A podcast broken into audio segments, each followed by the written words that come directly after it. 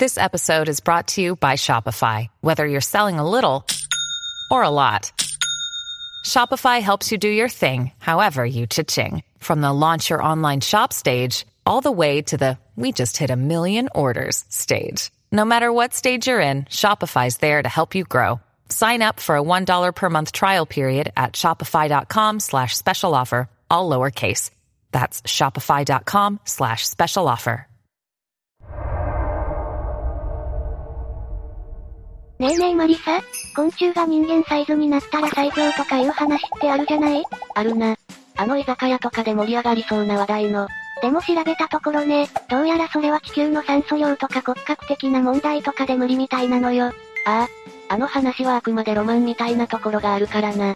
でも人間が誕生する前の地球には、そんな生き物たちが存在したんだぞ。え？そんなことってあるの？ということで、今回のテーマは古代に実在した超巨大海洋生物についてだ。それじゃあ、ゆっくりしていってね。1、史上最大のサメ、メガロドン。まずトップバッターは、新生代第3世紀から中新世先進世に存在したとされている、メガロドンだ。メガロドン知ってる名前だけ？名前だけかい。当時の海は現在よりも暖かくてクジラなどの大型海洋哺乳類が繁栄していたんだ。それでメガロドンはこのクジラなどを獲物としていて、当時の海洋生態系の頂点に君臨する捕食者だったんだぜ。クジラを食べる生物って時点で巨大感しかないわね。メガロドンは史上最大級の捕食者魚類と言われているけど、正直その最大サイズなどは未だはっきりとした結論は出ていない。だけど全長は推定10から20メートルとされていて、メガロドンは世界全域に生息していたようだ。10から20メートルのサメって、恐怖でしかないんだけど、ああ。そしてなんとメガロドンはクジラしか食さなかったと言われていて、実際にこの時代の地層から発見されるクジラの化石からは、メガロドンに襲われたものとみられる傷跡が見つかっているぜ。でも変色すぎるわね。栄養バランスとか考えないとダメよ。逆に栄養バランスを考えながら生活しているサメとか不気味だけどな。ところでさ、なんでメガロドンって絶滅しちゃったの？一説にはこのメガロドン、クジラしか食べないという変色が原因で絶滅したとも言われているんだ。や、やっぱり栄養が偏りすぎて。違うわ。あと絶滅の原因としては他にも二つほど候補があってまず一つ目が海の寒冷化だ。海が寒くなっちゃったってこと？だな。非常に温暖だった第3世紀の海も後期に入ると寒冷化が進んで氷河が形成されるようになった。メガロドンを含むサメの仲間は変温動物だから、気温の影響を受けやすかったみたいだな。なるほど。さすがに海の王者も寒さには勝てなかったのね。また高温動物であるクジラが寒冷な海域に逃げ込んだため、体の大きなメガロドンは深刻な食料不足に陥ったそうだぜ。クジラしか食べないとなるとこれは確かに大ピンチかも。だけど寒冷化が進んだ時代の地層からもメガロドンの化石が発見されているから、ある程度は寒冷な海に適応していたのではないかと言われているんだけどな。そして二つ目は、シャチの出現だ。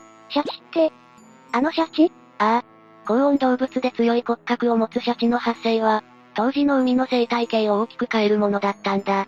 一般的にサメは浮き袋を持たないから巨大化するほど泳ぐスピードが遅くなるんだけど、シャチは巨大な体を持っていても非常に高速で泳ぐことができるんだぞ。海のギャングなんて言われてるほどだもんね。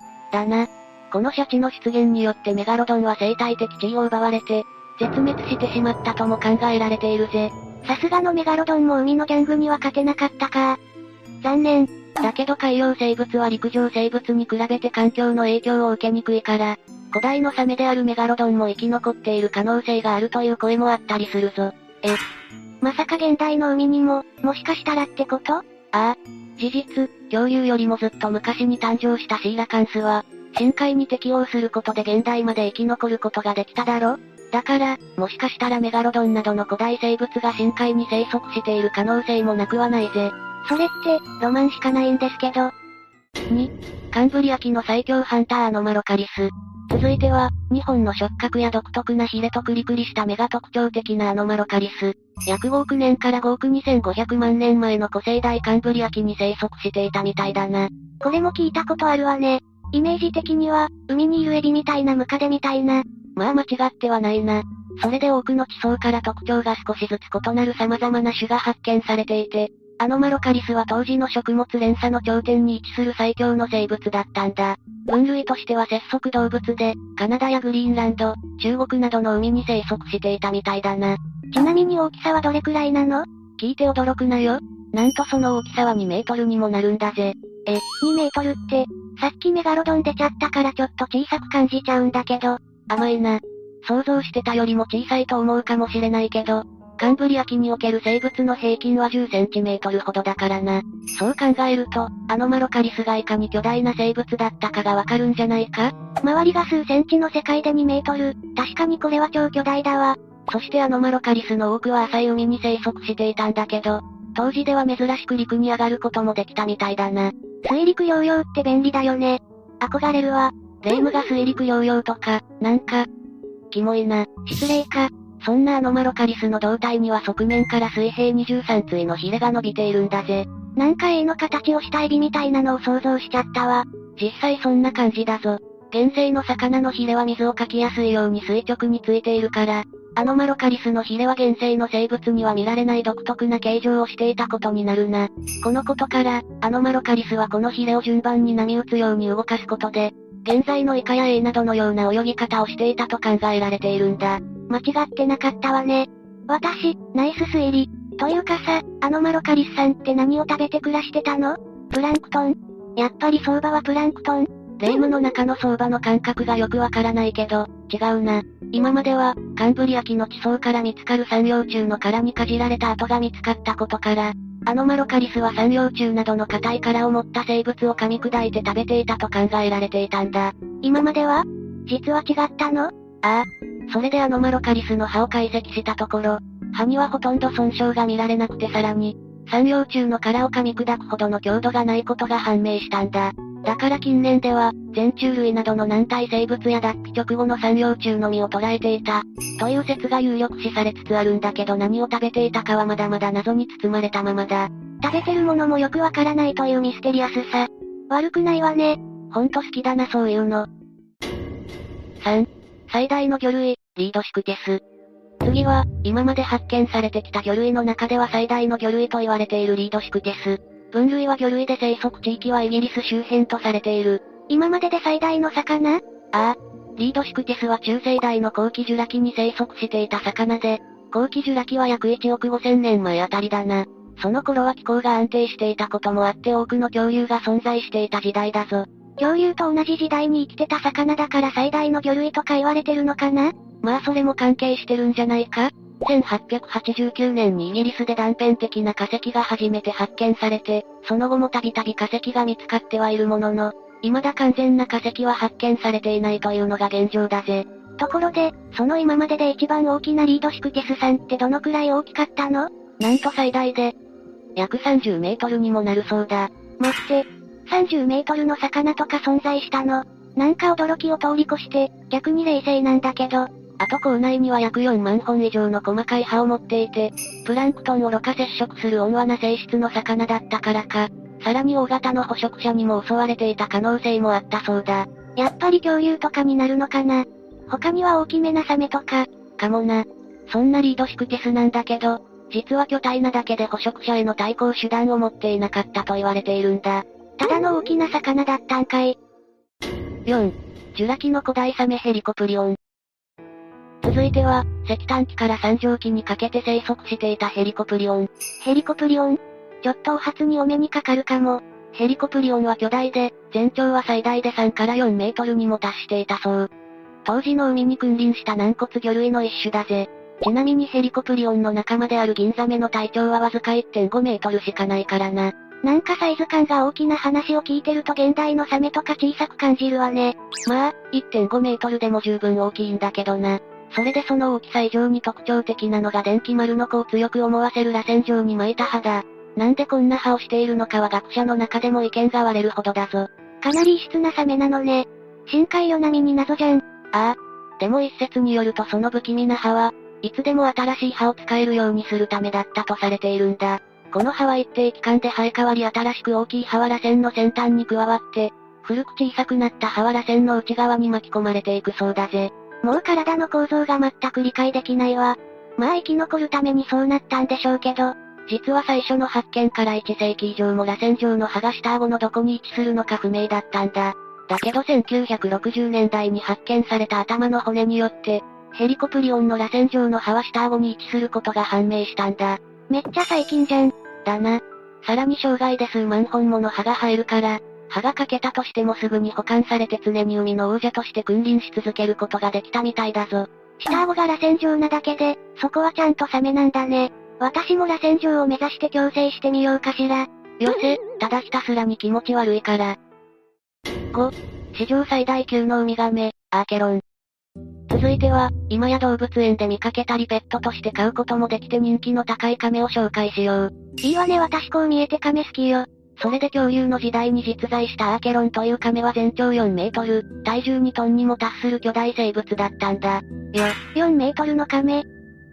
もう乗れるじゃん。竜宮城行き放題じゃん。だけど甲羅が軽量化されて実は 400kg ほどの体重だったという説もあるんだ。あと甲羅だけでも2メートル以上で横幅はなんと5メートルにも及んだという。やっぱり、この時代はスケールが違うわ。そんなアケロンは今から7500万年前の白亜紀の北アメリカ大陸のエリアに生息していたウミガメの一種。アーケロンの口は猛禽類の鳥のように鋭く尖っていて非常に頑丈。主食としてはクラゲや海藻、イカやアンモナイトを食べていたと言われているぜ。そこは割と想像通りの亀だったかも。ここまで大きい亀だと、やっぱり動きは遅め？ウサギには勝てそうにない？かなり巨大な体を持っているアーケロンなんだけど意外と動きが素早かったそう。というのも、ヒレが非常に大きいおかげで相当なスピードで泳ぐことができたらしいぜ。そこは想像とは違ったわ。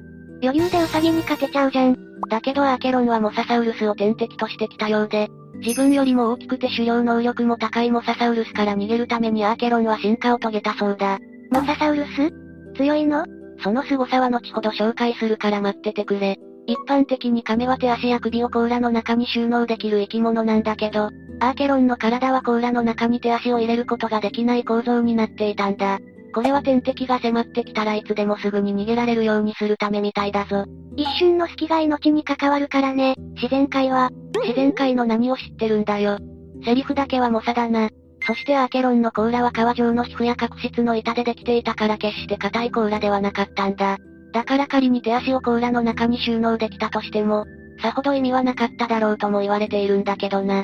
防御力を捨てて、スピード重視に特化しすぎちゃったのかな？かもな。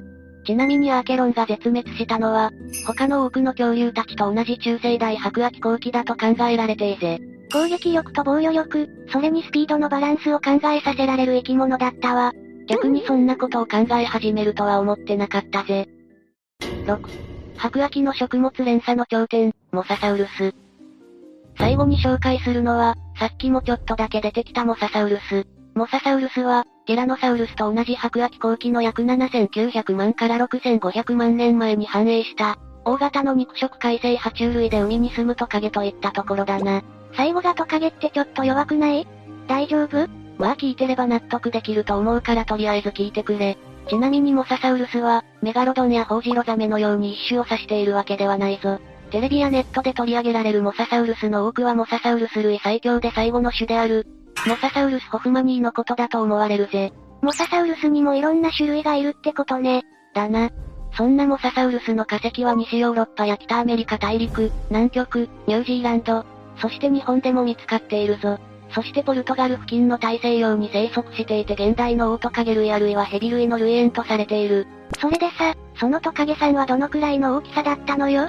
その大きさは最大で20メートルにもなったそうで、爬虫類ではあるけど胴体は細身の樽型。獅子はヒレになっておヒレのように太く幅広い尾を持つなど完全に水生に適応していたぜ。まさかそこまででかいとは思ってなかった。20メートルのトカゲとか、それから頭部はワニを思わせる形態で多数の歯が生えた大きな口で、獲物を捕らえ砕いて切り刻んでいたみたいだな。さらにモササウルスは遊泳能力も優れ大きく頑丈な顎と鋭い歯を持っていて、当時の海中では間違いなく最強生物だったとされているぜ。もう火の打ちどころがなくない？巨大で素早くて泳ぎの得意な爬虫類ってことでしょ？だな。そして発見された化石には傷が治癒した痕跡を持つものが少なくないんだけど、これは他の生物に襲われたものじゃなくて、モササウルス同士の縄張り争いによるものだと考えられているぞ。ほら、敵なしじゃん。同族同士での傷しかないんだもん。そんなモササウルスは主にイカ類やサメを含む魚類、アンモナイトやウミガメ、他の海生爬虫類を食べていたそうだぞ。海にいるものだったらほとんど餌になりそうな勢いね。それからモササウルスの時代は主に爬虫類の体の超大型化がピークだったそうだぜ。それで海では、全長が10メートルほどになる首長有類とホウジロザメのようなサメ類の祖先などが、生態系上部に位置していたわけだ。全然ただのトカゲじゃなかったわねモササウルスさん。屈強な生物がたくさん存在する白亜紀の海で、捕食者の頂点として繁栄していることから見ても、とてつもなく凶暴な生物であったことは明らかだな。でもさ、そんな生態系の頂点にいたモササウルスさんが絶滅した理由って何なの？この最強とまで言われるモササウルスが絶滅した理由として一番有力な説が、恐竜を滅ぼした絶滅事件として名高い、KPG 境界大量絶滅事件の小惑星衝突説と言われているぜ。ごめん、ちょっと難しすぎるわ。つまり約6600万年前に直径 10km に及ぶ小惑星が地球に衝突して、その周辺が瞬時に燃え上がって消滅したって感じだな。隕石が地球に激突したって話か。ああ。その衝突によって吹き飛ばされた近くの表層は粉塵となって大気に滞留し、長期間にわたって日光を遮ることになって衝突の冬と呼ばれる寒冷期をもたらしたんだ。この隕石のせいであのよく聞く寒冷期ってやつが訪れたのね。だな。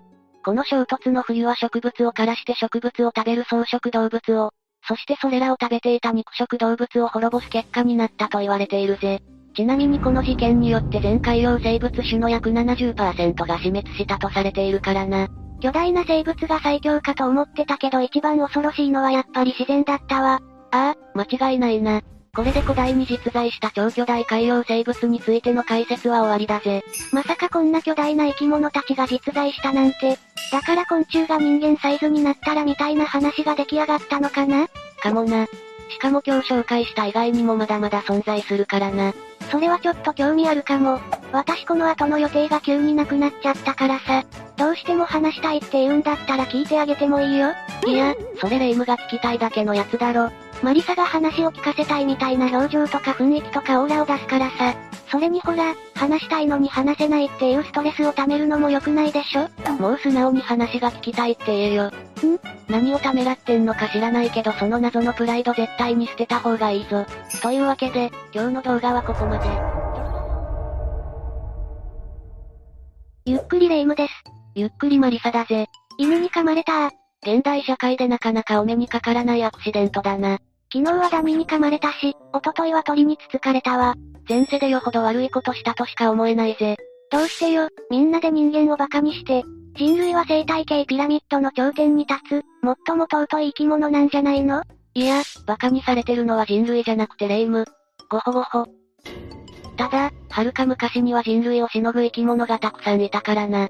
というわけで今回は、古代に実在した最強生物を7つ紹介していくぜ。人間よりすごい生物なんているわけないでしょ。ゴチトラミカンの皮で電子レンジの匂いを取れるのよ。それどころじゃないぜ。これから紹介するのは、鎧のような頭部を持った肉食魚、そしてサーベルタイガーや巨大なワニ、身長3メートルの類人猿などだ。たたたた束になってかかってきても、ここここの私にかなうわけ。ガクブルじゃないか。ていうか戦えなんて言ってないぜ。それじゃあ、ゆっくりしていってね。1、ダンクルオステウス。最初に紹介するのはダンクルオステウスだ。約3億5千万年前、古生代デボン期に、北アメリカやアフリカに生息していた魚の一種だ。なんと最大約8.8メートルにもなる巨大な魚だぜ。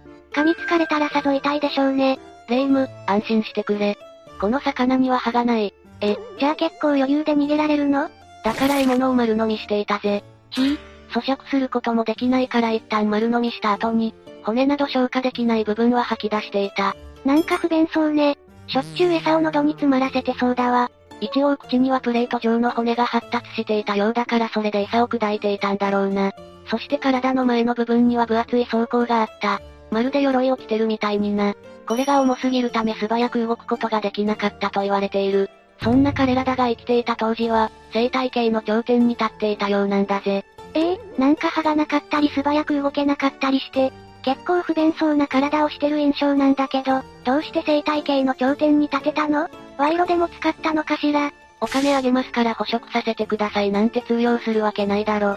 まあ、その不便さを補ってあまりある能力が色々あったからな。じゃあここから、ダンクルオステウスに備わっていたいろんな特徴を見ていくぜ。うむ。まず、このダンクルオステウスは下顎だけでなく、上顎も動かすことができた。そりゃ盛大に開いたことでしょうね。これによって大きな獲物でも捕食することができたんだ。確かにそれは便利かもしれないし身を守るのにも役立ったかもね。見た目からもわかるように顎の力そのものも強力だったしな。多分、霊夢も丸飲みして一瞬のうちに砕くことができただろうな。ガクブルガクブル。このような特徴によって、この生き物は生態系の頂点に立つことができたと思われるぜ。この他に、いろんな環境に適応できたことも特徴の一つだな。ダンクルオステウスは基本的には海に住んでいたと思われているが、実は海だけでなく、河口とか淡水とかでも生きることができたと言われている。いろんな場所で生きられるということは、それだけ生存の可能性が高まるということだ。私も他人の家だろうが職場だろうが、様々な環境に適応して眠ることができるわ。自慢のつもりか？それ。2、スミロドン。2番目に紹介するのはスミロドンだ。どう考えても牙がやばいやつじゃない。そう、これは巨大な牙を持つ猫科の動物だぜ。口出しにされるわね。このスミロドンはまず、名前がやばい。日本語訳するとナイフの歯だ。そのまんますぎるわね。スミロドンが生きていたのは250万年前から1万年前の間とされている。割と最近だな。最近っていうの？それ、1万年前といえば日本では縄文時代だったし、このスミロドンが生息していた南北アメリカ大陸でも、一部では人々の定住が始まっていた。多分人間が襲われたりとか、そういうこともあっただろうな。日本に生まれてよかったわ。で、このスミロドンなんだがサーベルタイガーという言い方の方が馴染み深いと思う。え、これってサーベルタイガーなの？スミロドンはサーベルタイガーと呼ばれるもののうち、最も後期に現れた種のうちの一つなんだぜ。もちろんサーベルタイガーの名前の元になったのはこの剣のような形の特徴的な歯だ。和名で剣士子という言い方もされることがあるな。体長はおよそ2メートルで体高はおよそ1メートルもあった。かなりでかいわね。背中に乗って戦ったらさぞかっこいいでしょうね。霊夢なら秒で振り落とされて食われるな。でもさ、こんな大きな牙で一体何を食べてたの？なんか明らかに食事がしづらそうじゃない？じゃあ、このスミロドンの食事について見ていくぜ。実はこのスミロドンの牙というのは、明らかに噛み合わせを悪くしている。でしょうね。このことから動物の中でも柔らかい肉とか内臓だけを食べていたという説もあるぜ。あるいは、獲物の血をすすって栄養をとっていたという人もいる。血だけでお腹いっぱいになるのかしら？またスカベンジャーであったという説もあるな。それたまに聞くけどどういう意味だっけ？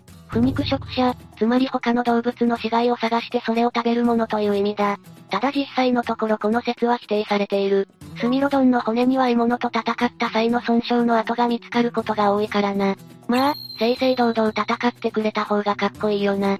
それってあなたの感想ですよね。現にスカベンジャーっていうのは、生態系に対して多大な貢献をしているわけで、正々堂々とか、現世人類の現代の価値観を野生動物に一方的に適用するのは、頭の悪い人のやることなんすよ。はいはい。ただ、もともとは獲物を飼っていたんだけど、後に不肉食に移行していったという見方もある。もともとスミロドンは草原に住んで馬とかバイソンを飼っていたのが、最新の研究では森でバクや鹿を飼っていたとも言われるな。どんな動物を狩るにせよ、実は彼らの生きていた時代、大型の草食動物は徐々に姿を消していった。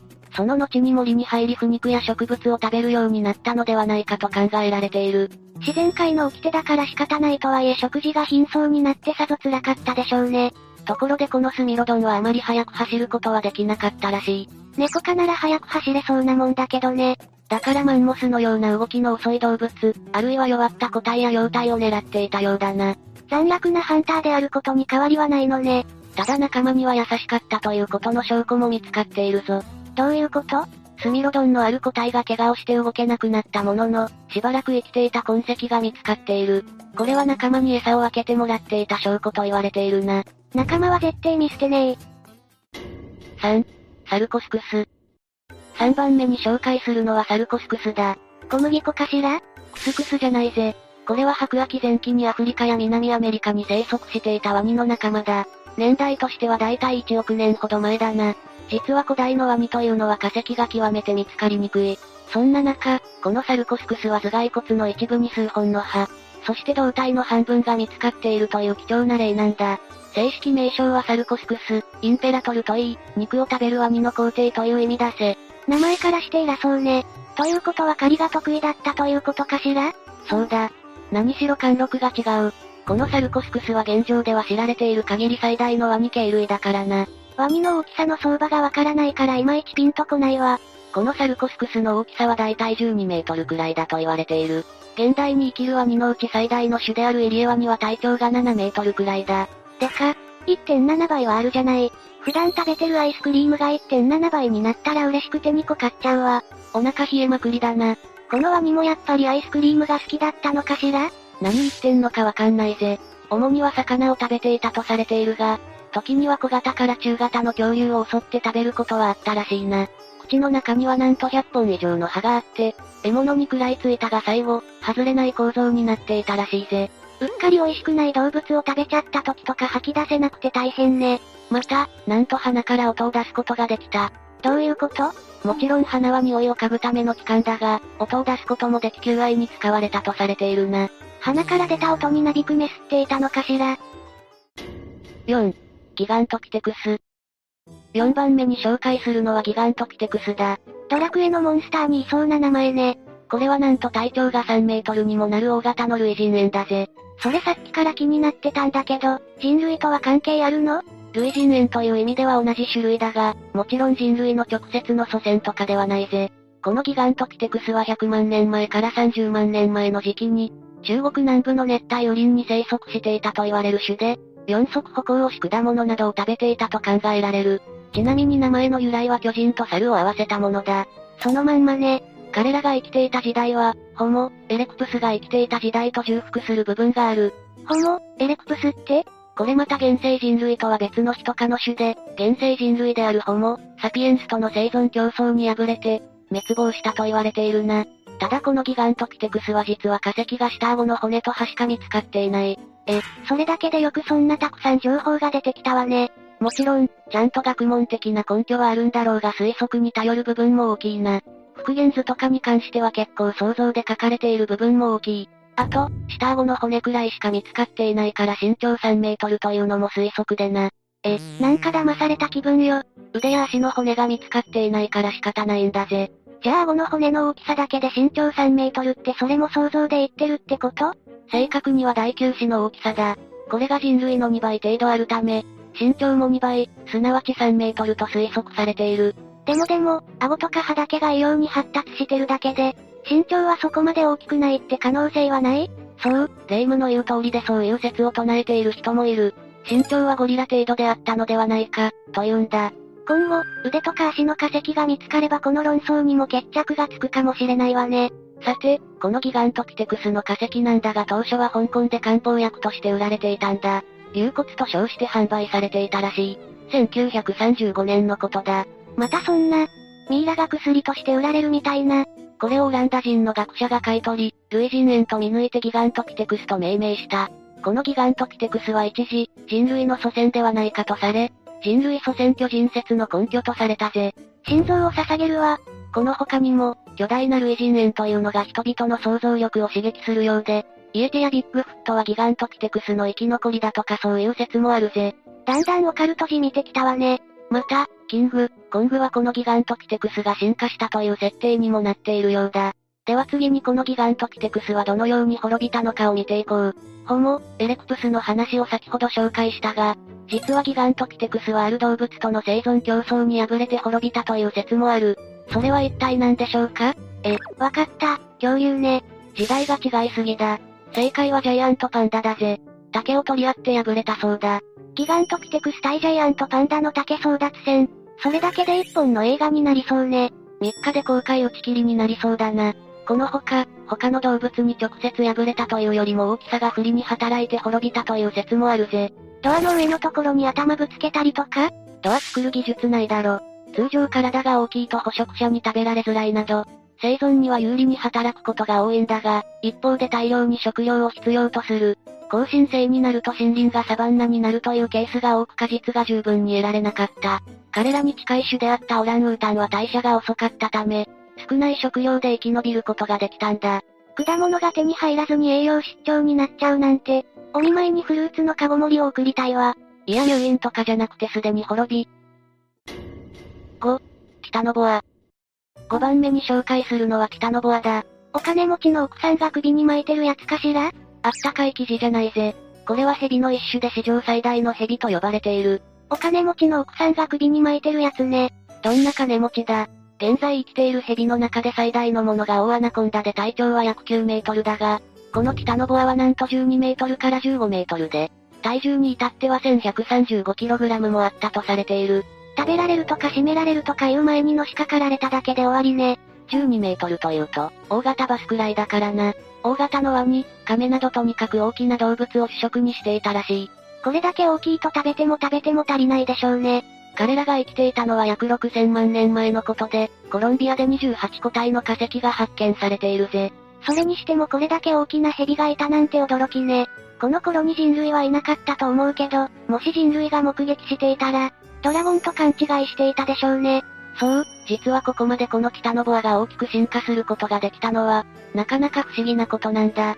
それというのも蛇は変温動物で彼らが生きるには30度以上の環境が必要だ。6000万年前の地球は現在よりもだいぶ高温だったからこそ、このように巨大な種に進化することができたんだと言われている。逆に現代には存在できない理由でもあるな。高温であるほど大きくなるってこと？ああ。その証拠に現代の地球においても、大型の変温動物ほど赤道付近に住み、小型の変温動物は赤道から離れたところに住んでいる。この北のボアが発見されたコロンビアの熱帯雨林は当時も熱帯雨林だし、南米最古の熱帯雨林でもあるんだ。これって温暖だからここまで大きくなれたって言ってたけど、ひょっとして気温が下がった時。まあ当然のように絶滅したな。私も寒くなると外に出なくなるから、気持ちはわかるわ。6、メガテリウム。続いてメガテリウムだぜ。これは怠け者に近い種で言ってみれば巨大な怠け者だ。ちょっと、それ私のこと。自覚はあるのか？メガテリウムは和名は大怠け者、あるいは大乱獣といい、乱は怠けるという意味だぜ。ただ学名のメガテリウム、アメリカナムというのはアメリカの偉大な獣という意味だ。日本名と扱いが違いすぎて草。これってただ大きいだけで結局は怠け者ってこと？どっちの意味で聞いてるのか迷うが、現代の怠け者との違いで言うなら、まずメガテリウムは体重が3トンもあったので木には登れなかった。木に登るのさえも怠けてたのね。何しろ3トンだからな。現代の怠け者の体重は 5kg ほどだから、約600倍の重さがあったことになる。その代わりに本足で立ち尻尾も体の支えにして、三脚のようにした状態で木の枝を前足で引き寄せ葉を食べていたんだぜ。しかしこのメガテリウムの怠けまくりの日々にも終止符が打たれる時がやってくる。何が起きたの？アメリカ大陸間大交差だ。アメリカ横断ウルトラクイズ？北アメリカ大陸と南アメリカ大陸は現代では繋がっているが、もともとは切り離され完全に別の大陸だった。それが地殻変動によって約300万年前、陸続きになったんだ。これにより全く別々に進化していた両大陸の動物が、南米から北米へ、北米から南米へと移動し、交わることで、生態系に大きな変化が起きた。これをアメリカ大陸間大交差と呼んでいる。で、メガテリウムはどうなっちゃったの？これによって北米からやってきたジャガーの祖先などに、幼い子供のメガテリウムが捕食されるようになってしまった。じゃあ、それまでは巨大な肉食獣の侵入がなかったので、動きが鈍いメガテリウムも生き残ることができたんだ。メガテリウムはもともと皮膚の下に硬い骨があり、多少は噛まれても大丈夫だったんだが、こうなってしまうともうお手上げだ。それでも懸命に生き残っていたものの、人類がやってきてメガテリウムを狩るようになり絶滅した。今ではその人類がスマホと溢れんばかりの食料にまみれて、怠け者生活に陥っている、メガテリウムの呪いなのかしら。7、アースロプレウラ。さて、ラストはアースロプレウラだ。これは巨大な節足動物で約3億年前、石炭紀及びペルム紀に生息していたぜ。じゃあ、ムカデ。じゃあ、安心するんだレイム。これは安手の仲間だ。何の救いにもなってないわよ。つくづく現代に生まれてよかったわ。ご覧の通り非常に大きいんだが中には、2メートルを超えるものもあったと言われている。一部の海サソリもこれくらいの大きさのものがいたが、それとともに史上最大の節足動物とされているな。もう逃げ出したい相場が最高値を更新してるんですけど、これってどれくらいヤバい生き物なのか、一応聞いておいてもいい？レイムがこの生き物に食われる心配をしてるなら、一応大丈夫だと言っておこう。このアースロプレウラは肉食ではなかった。陸上に住み、シダ植物の胞子などを食べていたと推測されている。また果実、胞子用、獅子といった、より栄養価の高い部分を食べていたのではないかとも言われているな。ちなみに現代の安でも植物食で巨大化したとしても人類は襲わないから安心していいぜ。襲わないとしても見るのも嫌だわ。ただ残念なことに整った化石標本はあまり見つかっておらず、復元図は想像に頼って作られている場合が多い。これまで見つかった化石はいくつかあるんだが、実は意外ではなく抜け殻だったというケースが多いんだ。ていうか抜け殻が化石として残るなんてどれだけ硬い抜け殻なのよ。アースロプレウラが抜け殻が化石になるほど強く大きく進化できたのは、当時、たまたま彼らを捕食する動物や競争相手がおらず、さらに豊富な餌に恵まれていたことが大きい。しかし爬虫類が繁栄し始め競争相手が多くなったことや、赤道付近の乾燥が激しくなったことが理由となって絶滅したとされているな。というわけで今日は、古代に実在した最強生物7選をお届けしたぜ。最後にバカでかい安手が来たせいで後味が悪いけど、現代の私たちからは想像もつかないような大きな生物が遠い昔に生きていたっていうのは、想像力を刺激されるわね。そうしてみんな、儚く滅びていった。アースロプレウラのこの果てしないキモさも、一瞬、進化の夜空に花開いた花火に過ぎなかったのね。遠回しにディスってるな。というわけで、今日の動画はここまで。ゆっくりレ夢ムです。ゆっくりマリサだぜ。昔に実際にいた最強生物って言うと何を想像する？実際にいた生物でしょう？ティラノサウルスとか？確かに最強かどうかは置いておいて、強いし、大きい生物だよな。あと、めちゃくちゃ大きい恐竜も強いと言えるわね。強い生物って言うと、陸上の恐竜に偏りがちなんだが、それだけじゃないんだぜ。そうなの？水中にもいたし、恐竜の時代以外にも最強生物はそれぞれいたんだ。言われてみればそうよね。そんなわけで今回は、古代に実在した最強生物を7つほど解説していこうと思うぜ。ゆっくりしていってね1、クロノサウルス。まず1体目は、クロノサウルスだ。なんだかかっこいい名前ね。クロノサウルスは白亜紀前期に実在した、海で生きていた爬虫類だぜ。白亜紀って恐竜の時代よねどのくらい前なの？?1 億1200万年前くらいだな。聞いてはみたけど、想像もつかないわね。肉食爬虫類でオーストラリアなどに生息していたとされている、最大級の首長竜だぜ。首長竜？どっちかというと魚みたいなフォルムじゃない。首長竜って言うとプレシオサウルスとか、双葉鈴木竜とかみたいな、形のものを想像するよな。そうそう、ネッシーみたいな形じゃないの？首長竜には、首が長くて頭が小さいタイプと、首が短くて頭が大きいタイプがあるんだ。クロノサウルスは後者ってことだな。そうなのね。普通に勉強になったわ。クロノサウルスは当時の生態ピラミッドで頂点にいる捕食者だった。本当に最強生物だったのね。クロノサウルスがいかに強かったのか、見ていこうと思うぜ。まず大きさなんだけど、最強生物っていうくらいだし、巨大だったのよね。最大級の首長竜とも紹介したように、すごく大きい。大体10から13メートルと言われていて、頭だけで3メートル近い大きさの骨が見つかっているんだ。そんなのが海を泳いでいたの？ティラノサウルスも体長13メートルとされていることから、海のティラノサウルスと言われることもある。肉食って言ってたしまさに海のティラノよね。肉食ということに加えて、クロノサウルスは当時ほぼ全ての動物が獲物だったんだぜ。食べれないものはなかったってこと？そうなんだ。具体的には何を？今のところ見つかっている胃の内容物では、大型の魚や亀の甲羅、海にいる他の爬虫類だな。魚とか爬虫類はわかるけど亀の甲羅も食べれるの？顎強すぎじゃない？その大きさから大抵のものは丸飲みしていたし、噛む力はさっきも比較に挙げたティラノサウルスより強かったんだ。それは何でも食べれるわ。顎には最大30センチの鋭い歯と、丸まった形の奥歯があって、鋭い歯で噛みついて、貝や甲羅、骨みたいな硬いものは奥歯で砕いていたんだな。人間は丸飲みかしらね。ちなみにクロノサウルスという名前は、ギリシャ神話のクロノスから取っているんだ。神様の名前なのね。クロノスはゼウスの父で、息子によって権威が奪われると予言されたことで、自分の子供たちを丸飲みにして、お腹の中に封じたっていう逸話がベースになっているぜ。よくこんなにもぴったりの逸話があったものだわ。2、シファクテヌス。次は、シファクテヌスだ。シファ？何？シファクテヌスだぜ。噛みそうな名前だし、何かもわからないんだけど。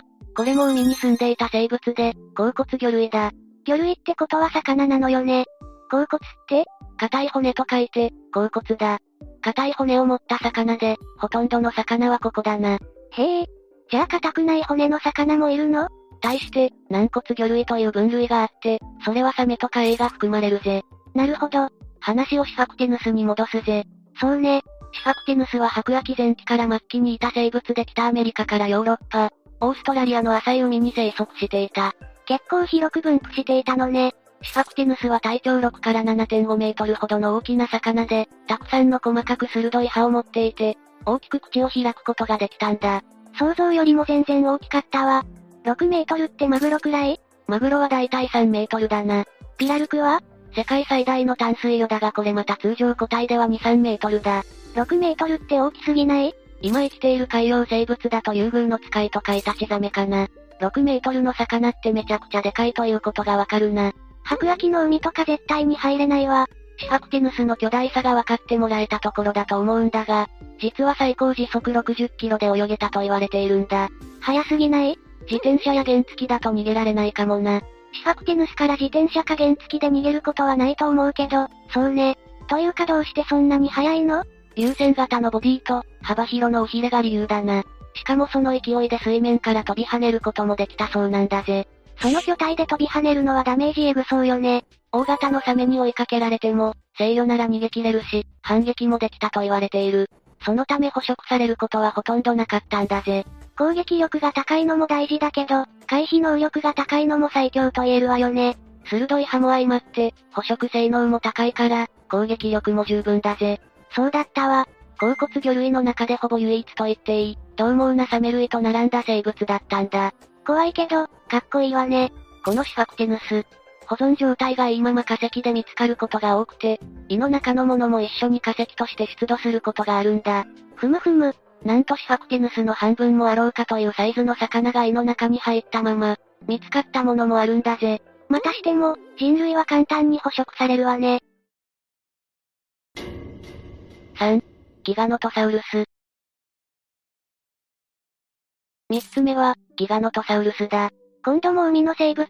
いや、今度はイメージしたまんまの恐竜だぜ。おお、待ってました。このギガノトサウルスは発見された当初、ティラノサウルスを凌駕する、史上最大の肉食動物として紹介されたんだ。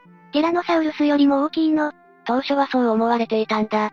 実際は違ったってこと？今のところは全長12.5メートルほどとされていて、ティラノに匹敵する巨体であるというところで、落ち着いているんだぜ。そうなのね。横幅はティラノサウルスの方ががっしりしてるから、重さ勝負になるとティラノには勝てないな。やっぱりティラノサウルスが永遠の王者なのかしら？そうとも言えなくて、ティラノサウルスの最大骨格が発見されるまでには、実に100年もの時間を要したんだ。それじゃあギガノトサウルスも、今後最大個体が発見されることで、本当にティラノサウルスよりも大きい恐竜だということが判明するかもしれない。そこはまだまだ化石の発掘調査に期待だな。なんだかワクワクしてきたわ。ギガノトサウルスは頭部が平たく、骨を噛み砕くには適していない形状だったんだ。それこそティラノサウルスと比較すれば、噛む力は3分の1くらいしかなかったとされる。体が大きいだけで弱かったの？戦い方が違ったんだ。鋭い歯もちゃんと持っていたしな。戦い方？ティラノサウルスは硬い筋肉や骨を強靭な顎でバキバキ噛み砕いて獲物を仕留めていたんだが、ギガノトサウルスは違う。顎の力は弱いんだものね。ああ。ギガノトサウルスは何度も噛みついて傷を作り失血させたり、行動不能にして首を噛み、窒息させたりという方法で獲物を飼っていたんだ。一発でダメなら何度も攻撃するか、急所を仕留めるってことね。賢いわ。しかもギガノトサウルスは群れで狩りをしていたと推測されているんだ。群れで？当時、ギガノトサウルスがいた、南アメリカの主な植物食恐竜は、アルゼンチノサウルスみたいな超巨大な恐竜だったんだ。大きくて首の長い恐竜よね。骨格標本も首が痛くなりそうな感じだったわ。そうなんだ。そういうのをキタノサウルス類って言うんだが、体も硬ければ、30メートルはあろうかという巨大生物だ。それは確かに群れで挑まないと戦えないわね。群れで取り囲んで、じわじわ衰弱させていったんじゃないか、と言われているんだぜ。ギガノトサウルス同士、餌の取り合いで喧嘩にはならなかったの？なんと言っても体が超巨大だからな。群れ全体の食事を補っても余るほどの食料になったんだ。ちゃんと足りるというか、むしろ余るのね。実際に同時期に生息していた近い種類の、マクサウルスという恐竜は、複数個体が一箇所から何体も化石が見つかっていて、群れで生活していた説は、濃厚だったのではないかと言われているぜ。よくよく考えたらティラノ級の恐竜が群れで生活してたってかなり怖いわね。感覚的にはティラノサウルスに囲まれるようなもんだからな。冷え。4. アルクトテリウムアングスティデンス。4種目は、アルクトテリウムアングスティデンスだ。長い、長いは、何者なの？恐竜じゃないわよね。世界最大のクマ科の動物だぜ。クマ世界最大のクマ ?200 万年から50万年前に、南アフリカに生息していた種類だぜ。当時の陸上で最も強くて、最も巨大な肉食動物だったとされているんだぜ。最大ってどのくらい大きかったの？立ち上がると4.5メートルくらいだな。4.5メートル？建物で言えば2階建てくらいじゃないかな。大きすぎない？四足歩行の状態でも、体高は2.5メートルあり、体重は800キロあったと推測されているぜ。肉食の熊ってことは、陸上で他の生物を飼って食べていたのよね。発見された頭部には、4.5センチもある巨大な牙と、6センチもある巨大な球歯がついていたんだ。4.5センチは体に風穴開いちゃうわ。その噛む力も凄まじく、強かったとされていて、鋭い牙と巨大な球歯で、獲物の肉に食らいつき、骨をも噛み砕いていたんだ。今現在実在する種類じゃなくてよかったわ。そうだな。一人勝ちの時代は良かったんだが、他の肉食獣も進化してくると、その環境に適応せざるを得なくなって、小型化していったと言われている。巨大というのも楽じゃないのね。競争相手がおらず、食料に恵まれているうちはいいんだが、そうじゃなくなると生存できなくなるんだな。いくら最強でも、環境の変化には勝てないってことかしら。5、ジェケロプテルス。次は、ジェケロプテルスだ。今度は恐竜たちよりももっと昔の時代からいた生物だぜ。ジェケロプテルス？巨大な節足動物で、海サソリだな。サソリ雫型の体と、外骨格が特徴の水生生物だ。古生代に広く栄えた種なんだぜ。古生代ってどのくらい前のことなの？海サソリがいたのは、古生代オルドビス期からペルム期だとされている。4億6千万年前から、2億5千200万年前くらいといったところだな。恐竜よりも全然先輩なのね。海サソリは250種ほどが知られていて、大きいものだと2.5メートルから、小さいもので数センチまで達したようだったんだな。小さいとペット用のエビみたいで可愛いけど、でかいと恐怖でしかないわね。小型のものは文字通り、手のひらサイズだからな。それでジェケロプテルスは？今回のタイトルからもわかる通り、最大種だぜ。そうだったわ。最強生物だものね。ああ、一応言っておくが海サソリとは言うものの、昆虫のサソリとは全く関係ないんだぜ。そうなんだ。改めて、ジェケロプテルスは海サソリの一種で、2.5メートルあったとされていて、今から3億9千万年前の淡水に生息していたんだ。え？海サソリなのに海にいないの？名前は海サソリだが、ジェケロプテルスみたいに淡水域にいた種類も多いんだぜ。へえ、初期の海サソリは海にいた種類が多くて、そこから淡水域に進出したとされているし、発生は海ということで海サソリだな。なるほどね。ジェケロプテルスは、特に西ヨーロッパの淡水湖や川にいたと言われている。川に2メートル以上もあるこんなのがいるの？しかもジェケロプテルスは優れた捕食者であることもわかっているんだぜ。あんまり泳ぎは得意そうじゃないけどね。武器は視力とハサミだ。この時代に視力が良かったのってかなり有利だったの？そうなんだ。優れた視力で活動的に狩りができたのは、かなりのアドバンテージだった。加えて武器もあるんだものね。ああ。胸郭という、6対ついている足の中で、一番前の対のものは掴む力も強いし、硬い刃もついていて、粉砕力にも申し分ない。これは確かに当時の環境では、トップレベルの捕食者だったんでしょうね。6、バシロサウルス。次は、バシロサウルスだ。これは、恐竜？水生爬虫類？どっちでもないな。原始的なクジラで、海にいた生物だぜ。クジラの祖先なのね。だいたい4000万年から3400万年前の温暖で、浅い海に生息していた種類なんだ。比較的最近の生物ね。さっきまで数億年単位の話してるから、感覚がバグってるな。確かにそうね。バシロサウルスは原始的なクジラの仲間の中では、最末期の方なんだぜ。ということは結構今のクジラに近いの？まだまだ遠いと思うぜ。今のクジラとは違って、体はヘビみたいに長いし、長く泳ぐ力はなかったんだ。細長い体をうねうねさせて泳いでたんだな。そんなウナギみたいな泳ぎ方なのね。おひれの形から横じゃなくて、縦にのたくっていたようなんだけどな。ちょっと身近にいないから想像が難しいわね。バシロサウルスは原始的なクジラの中では、最大種で平均で、メスは15メートル、オスが18メートルあったとされている。そんなのが海中をうねうねしてたの確かに、想像しづらいよな。そこまで体が大きいし、おひれもあるのに、泳ぎの能力は高くなかったのね。原生クジラと同じような、水平方向のおひれは獲得していたとされているんだが、それも貧弱なものだし、何より筋肉が発達していなかったみたいなんだぜ。進化途中感がすごいわ。だから今のクジラみたいに、地球規模で移動するような感じではなかったんだな。ということは潜水も得意じゃないのよね。クジラといえば高い潜水能力だが、それもなかった。特にクジラは噴気口が頭頂部にあるんだが、バシロサウルスは中央あたりにあったそうだからな。だから浅い海にいたのね。一方で捕食能力は結構高かったみたいなんだぜ。そうなの？バシロサウルスは肉食で魚や頭足類、小さい海洋哺乳類を獲物としていたようだ。頭足類ってイカとカタコだな。なるほど。長い顎に、ワニのような鋭い歯が44本並んでいて、前は円錐形、後ろは突起が2つに分かれた、山形の歯をしていたんだ。ちゃんと攻撃力の高そうな歯をしてるのね。とあるバシロサウルスの化石から胃の内容物が見つかっているんだが、サメも入っていたし、最大1メートルの魚もあったそうだ。泳ぎが苦手な割にちゃんと獰猛じゃない。他にもドルトンという、体長5メートルにもなる禁煙種の子供の化石から、バシロサウルスの歯型も見つかったりしてるし、かなり獰猛な捕食者だったんじゃないかと言われているぜ。体が巨大なだけにそう考えるとゾッとするわね。7. メガラニア。最後は、メガラニアだ。メガラニア。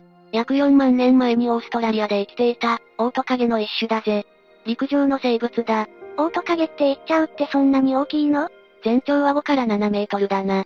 でかすぎない？現世の最大のトカゲはコモドドラゴンなんだが、この全長は2、3メートルと言われている。バラエティ番組とかで見たことあるけど、あれの2、3倍あるの？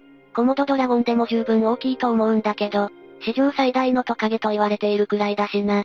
ひえ、メガラニアはオーストラリアに同時期にいた、有袋類を餌にしていた、肉食のトカゲだと推測されている。4万年前って人類はまだいないんだったかしら？いや、この時期すでにオーストラリア大陸には人がいたと考えられている。今のアボリジニの祖先とも同時期に生息していたとされているんだ。生活圏にこんなのがいるって怖すぎるんだけど。でも、もういなくなっちゃったのよね。ただ、メガラニアはどうして絶滅したのかよくわかっていないんだ。なんかよくわかんないけど、いつの間にか消えたってこと？環境変化なのか、餌だった有袋類が減ったからなのか、人が移住してきたことが間接的に影響しているのか、どれもこれも確固たる根拠がないとして、挙句には生存説が語られることになったんだぜ。実はまだ生きてるってこと？そういうことだな。そんな巨大な危険生物がどこかでひっそり生きてるなんて、下手なホラーより怖いんだけど。近代に入って、いくつかオーストラリア北部での巨大なトカゲの目撃情報があるんだ。ただ大きいだけのトカゲよ、きっと。1975年には大木ほどもあるトカゲや、全長9メートルもあるトカゲと、7メートルあるトカゲが報告されているんだぜ。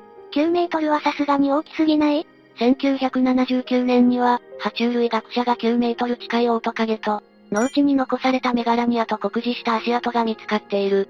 1970年代でいなくなってない？1990年にはパプアニューギニアでメガラニアらしきオオトカゲの目撃証言があるぜ。うーん。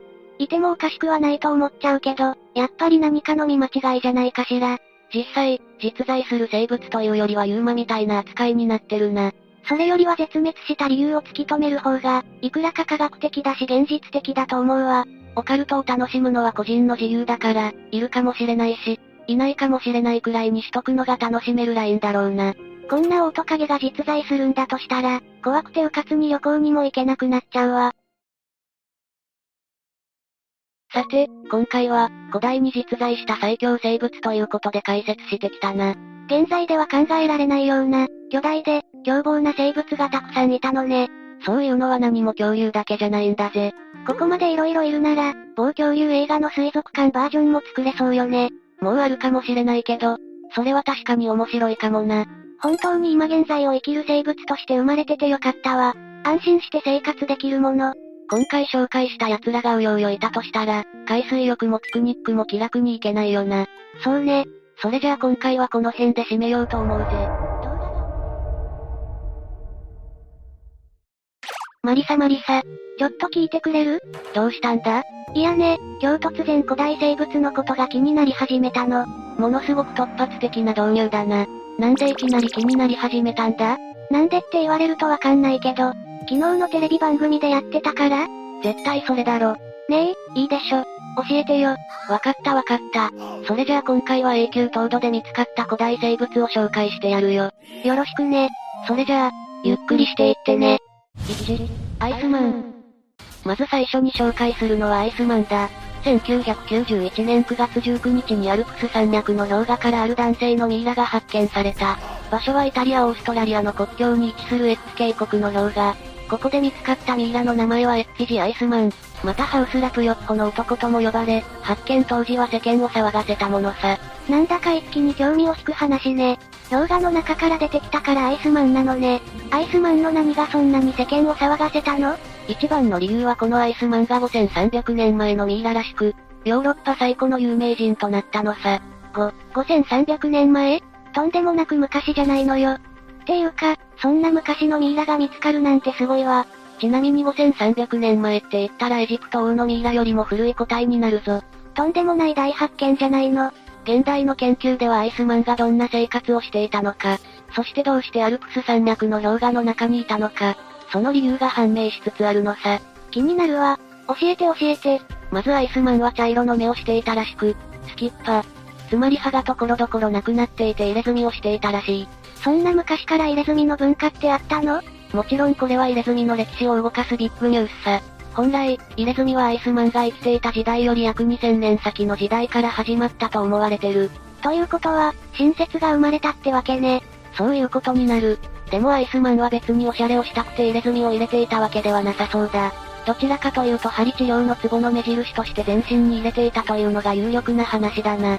すごいわ。5300年前からそんな技術があったなんて。そんなアイスマンはおよそ46年間の生涯を生き、普段は農耕や牧畜をして、過ごしていたと考えられている。そして非業の死を遂げてしまったというのがもっぱらの研究で出た結果らしい。非業の死？一体何があったっていうの？そもそもアイスマンは健康状態は悪かったらしく体はボロボロだったと考えられる。そうなの？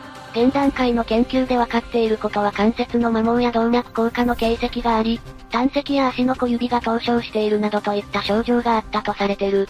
胆石ってどんな病気なんだっけ？簡単に言うと肝臓なんかにできる石だな。かなり鋭い痛みが症状として出るらしい。うえ加えて腸には寄生虫の卵もありライム病と呼ばれるダニを媒介してかかる病気になっていた。ちなみにライム病にかかると発熱や筋肉痛を起こし、治療しないと脳や神経が、機能不全を起こしたりもする病気なのさ。当時はとても治療なんかできた時代じゃなかったんでしょうね。また体内からはヒ素が検出され、これもアイスマンを苦しめていたはずだ。このことから日常的に金属鉱石などに触れていた可能性が考えられるようになった。ということは仕事をしている過程でどんどん体をボロボロにしてしまったの？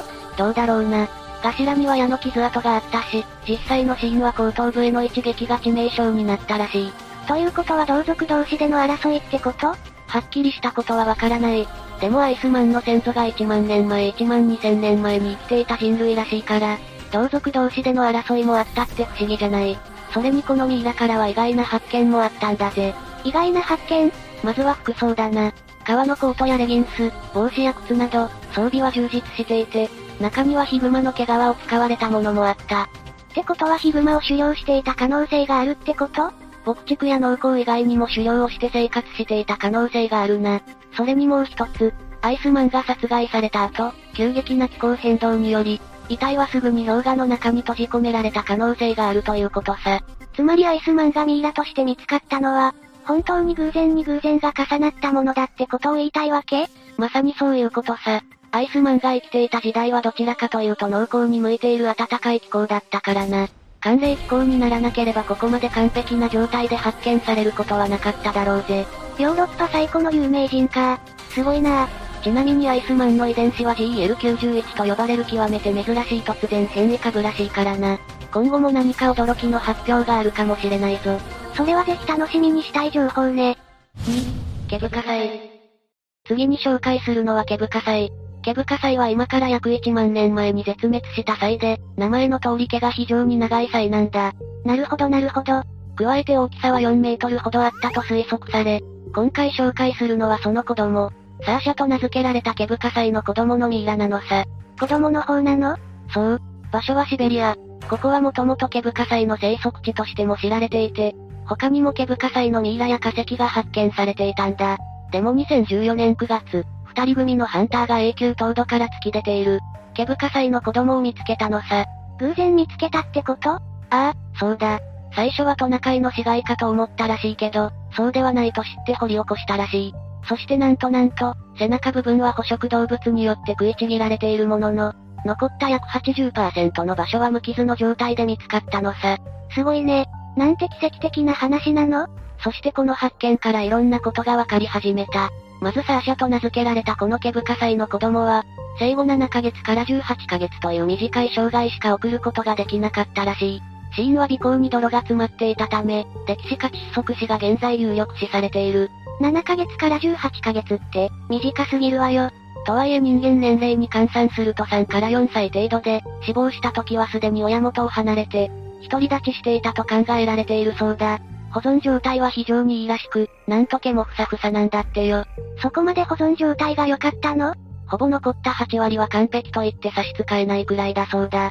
そして何よりも今回が大発見だと言えるのは、実は毛深祭については、その生態があまりよくわかっていないのが現状なのさ。そうなの？ああ、進化の歴史もそうだし、何を食べていたのか、どの程度の寿命だったのか、そういったことがほとんど謎に包まれていたのさ。しかし最近ではサーシャと現存する際の DNA を比べて調査することが可能になった、という報告が公にされているらしい。ということは、ここからいろんなことが分かってくるんだね。そういうことだな。ただし今分かっていることはやはりまだまだ少ないな。ちなみにさ、毛深祭が絶滅した理由は諸説あるんでしょ？せめてそれを教えてよ。絶滅した理由は主に3つ。気候変動説か、人間狩猟説、そして近親繁殖説かな。気候変動説はなんとなくわかるかな。気候変動によって耐えられなくなって、また今まで食べていた植物も食べられなくなった。っていう話なんじゃないの？その可能性は高いな。ただ毛深祭がどんな植物を食べていたのか、そのことはまだ判明していないから、一口にそうだと決めつけてしまうわけにもいかない。人間狩猟説はどうなの？これも説としてあるだけ、信憑性は低いかな。確固たる証拠があるわけでもないからな。じゃあ結局近親繁殖説ってのが一番有力なの？有力って言われると気候変動説も十分有力ではあるんだけど、近親繁殖説には一応証拠となるような話もあるのさ。どんな話？近親繁殖。つまり近親間での繁殖が行われるようになり、遺伝子に異常が発生し始めた。近親繁殖は人間もそうだけど DNA を狂わせてしまうからな。現在見つかっている化石を見てもそういった体の形状が変になっていたりしているからな。近親繁殖はあったと仮定していいんじゃないかな。ということは、最有力候補ね。とはいえ、だ。近親繁殖は他の生物にも見られていて、個体数が減ってくると、最終的にはそうなってしまうんじゃないかと思うわけさ。ということは絶滅に直接的な原因となったのはやっぱり別の理由なんじゃないかと思う。そっか、それもそうだよね。でも今後サーシャを調べていく中でいろんなことが発見されてくれればいいわね。そうだな。3、ユカギルバイソン。三つ目に紹介するのはユカギールバイソンと呼ばれるミイラについてだ。これはステップバイソンと呼ばれる種類のバイソンで、ユカギール村から出土したことからユカギールバイソンという名称がついている。バイソンって言ったらあのめちゃめちゃ体が大きくて筋肉ムキムキの牛でしょ？そうだな。レイムが言ってるのはアメリカバイソンのことだと思うけど、今回紹介するのはロシアのシベリア北部の湖のほとりで見つかった牛、ユカギールバイソンについてだ。この発見もやっぱりすごいの？すごいのなんの？そもそもステップバイソンは約9300年前に絶滅したと考えられているから、今回ユカギール村で出土したステップバイソンは約1万年前のミイラということになる。なのにほぼ完璧な状態で出土しているのさ。完璧ってことは全身無傷ってこと？ほぼ無傷と言って差し支えないだろうな。しかも完璧なのは外見だけじゃなかったのさ。外見だけじゃない？どういうこと？実はな、脳や内臓、消化器官、血管に至るまでほぼ完璧な状態で見つかったのさ。嘘？すごくない？だからすごいんだって。そこから今回発見されたユカギールバイソンはおよそ4歳程度だということがわかり、腹部の脂肪が少なかったことから餓死なのではないかと考えられている。餓死なら体に傷が残っていなくっても不思議じゃないしね。そうだな。環境の急激な変化で食事もろくに食べられなかったのだろう。ただそれでも死ぬ直前には花を食べていた様子もあり、胃の中には花粉が残っていたらしい。胃の中のものまで残ってるってすごいわね。ここまで完璧な状態で残っていることも珍しいからな。今後はさらに詳しい生活環境や行動スタイルの解明、そして絶滅してしまった原因の探求をしていくそうだ。まだまだ謎が残っている分、楽しみが残っているわね。4、1万8000年前の子犬。次に紹介するのは1万8000年前の子犬についてだ。子犬？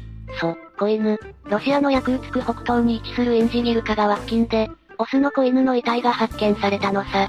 しかも手足や鼻、歯もあり、体毛までしっかりと保存されていたのさ。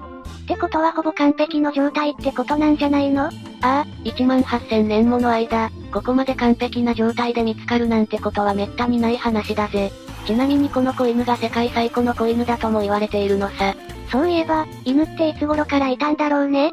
だいたい1万年から1万5千年前に出現したというのが今までの学説だったらしい。しかし今回発見された子犬がいた時代は1万8千年前。学説よりも3000年も前に犬がいたことの証明となったのさ。すごい証明じゃないの。しかしここまで完璧な状態で見つかっていながら、分かっていないことも多い。その一つにこの子犬は本当に犬なのかどうかもはっきりしていないらしい。え？犬じゃないの？発見された1万8000年前の子犬は実のところ、犬なのか、それとも狼なのか、正確な判断はされていないらしい。というのも、実は1万8000年前っていうのはちょうど犬と狼が分かれ始めた時代でもあって、その当時には犬と狼、両方の遺伝子を持つ生物も実在していたらしい。はいはいはい。なるほどなるほど。そんな状態だから犬っぽく見えるだけで実は氷河期末期の狼なのではないか、という説も飛び交っているわけなのさ。そこでこの犬の名前をドゴール。ドッグオアウルフの最初のドゴールから取り、同時に発見されたシベリア地方や空ツク語で、友人の意味を持つ名前が与えられたのさ。ドゴールか。強そうないい名前ね。これもさらに詳しい研究が進めば新説が生まれるかもしれない。楽しみだぜ。5、レナウマ。次に紹介するのはレナウマについてだ。レナウマ？ってことは馬なの？ああ、馬だ。でもただの馬じゃない。今回紹介する馬は絶滅した馬であり、今まで紹介してきたどの個体よりも、保存状態が良かったのさ。ど、どどどどどういうこと ?2018 年8月、ロシアの北東連邦大学の研究チームがシベリア東部のサハ共和国にある、バタガイカクレーターという大きな穴を調査中に発見された。この場所では不気味な音が聞こえるなどといった現象が起こり別名地獄の入り口といって、今現在も穴がどんどん大きく深くなっていっている場所なのさ。そんな場所で見つかったレナ馬はどんな馬なの？およそ3万年から4万年前に死亡したレナ馬は子馬で、おそらくは溺死したものと思われる。年も生後2ヶ月ほどらしくひずめも皮膚も完全な状態で保存されていたらしい。ただしそれくらいの話だったらわざわざ今まで紹介してきたどの個体よりも、保存状態が良かった、なんて前置きをするわけがない。そうよね。一体この子馬は何が違っていたの？実はな、発見されたレナ馬からは血のサンプルを採取できたのさ。血液が ?3 万年、4万年前の生き物の？つまりこれは世界最古の血液ということになるな。これを元にクローン技術を使用し、まずは血液中の生きた細胞を取り出そうと。今研究者たちは頑張っているらしいけど、今のところは成功していないそうだ。そりゃそんな簡単な話じゃないもんね。でもぜひクローン技術は成功してほしいもんだ。なんたってレナ馬の絶滅にはおそらく人間が関わっているらしいからな。そうなの？それって有力な説ってこと？もちろん有力な説の域を超えることはできない。でもな、人間がレナ馬を狩猟していたことは壁画なんかからも明らかになっていること、あるいは化石調査の中でもわかっていることなのさ。このことからレナ馬の絶滅には人間が関わっている可能性が非常に高いのさ。だったらなおさら復活させてあげないといけないわね。見てみたいっていう興味本位が勝つっちゃ勝つけど。楽しみだな。ヘラジカ。次はヘラジカについて紹介しよう。ヘラジカ？って今もいない？ヘラジカは今も普通に生きてる式元前6000年頃の角が出土しているんだ。つまり古代生物の生き残りってわけだ。じゃあここで紹介するのは新たな研究が進んだって話ではないの？だってヘラジカの研究は今生きてる個体からも得られるだろうからね。お察しの通り、研究云々の話じゃない。お刺身の通り？お察しの通り、聞いたらびっくりすると思うぜ。なんたって氷の中からヘラジカの角が飛び出てるんだから。ええ？2016年11月、ベーリング海沿いのアメリカ・アラスカ州ウナラクリートという場所で、厚さ20センチの氷の中からヘラジカの角が突き出ていた。どうやら2頭のオスがメスの取り合いをしている最中に側に入ってしまい、そのまま溺れて氷漬けになってしまったらしい。そんなことあるの？あるんだなこれが、2頭のヘラジカが争っているうちに角が絡まってしまい抜けなくなったんだろう。さらにその時にはすでに片方のヘラジカの頭蓋骨を角が貫通していたみたいで、そのまま力なく倒れてしまったヘラジカに引きずられるままもう片方のヘラジカも、あえなく命を落としてしまったと、そういう話なのさ。なんだか一気に間抜けな話に聞こえてきたわね。でもこの2頭のヘラジカは争いは何も生まないということを、訴えかけている構図のようだと SNS 上では有名な話なんだぜ。全くもって同じことを思ってしまうわ。余談だけどヘラジカが生き残り続けた理由は主に4つ。天敵がいないこと、密漁されにくい動物、水深6メートルまで潜って水草を食べるから、食料に困ることがあんまりないから、そしてたくさん子供を産むからっていうのが例に挙げられるな。いろいろ重なって今生き残ってくれているわけね。仮に偶然であったとしても古代生物に今会えているって考えると、嬉しいもんがあるよな。7、ホラーなライオン。最後に紹介するのはホラーなライオンという生物についてだ。1万年前に絶滅したとされる肉食獣で、今回シベリアから2頭のホラーなライオンの子供が見つかったんだぜ。子供が2頭も見つかるなんてすごいわね。保存状態も良く、しかもまるで眠っているかのような表情を浮かべているんだ。毛皮は多少泥をかぶっているものの髭までしっかりと残っている。しかも今回の発見によって当時ホラーなライオンがどんな生活をしていたのか、どうやって寒さを耐えていたのかが判明したらしい。大発見じゃないの。そもそも今から約190万年前にアフリカにいるライオンと種族が分かれ始めたらしい。というのもホラーなライオンの毛は黄金の毛をしているようで、現存するライオンと明らかに違うのはその毛の長さなんだ。寒さに耐えるために長かったの？そういうことだ。下着が分厚くて長いらしい。2匹一緒に見つかったってことは兄弟だったの？当時はそう考えられていたけど実はそうではない。それぞれポリスとスパルタという名前が付けられたんだが、スパルタは約2万6千年前に、ポリスは4万4千年前に亡くなったものと推察されている。しかも2匹とも土石流に飲まれて死んだ可能性が高く、頭蓋骨にはひびが入っているみたいだ。土石流に飲まれながらよくそんなにも完璧な状態で見つかったわね。まさに奇跡のような話さ。今はクローン技術により復活するのではないかと期待されているぜ。復活できるんだったらぜひ見てみたいわ。そうだな。ぜひ行ってみたいな。さて、今日は永久凍土で見つかった古代生物を7つを紹介してきたけど、霊夢どうだった？いやー、やっぱりロマンもあってすっごく楽しかったわ。正直ここまで教えてくれるだなんて思ってなかったから。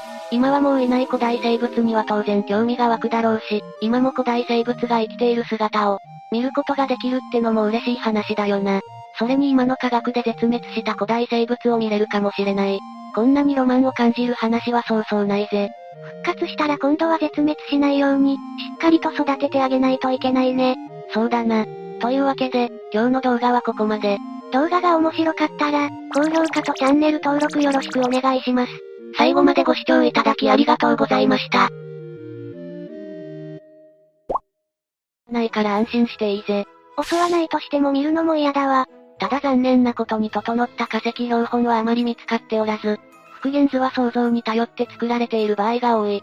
これまで見つかった化石はいくつかあるんだが、実は意外ではなく抜け殻だったというケースが多いんだ。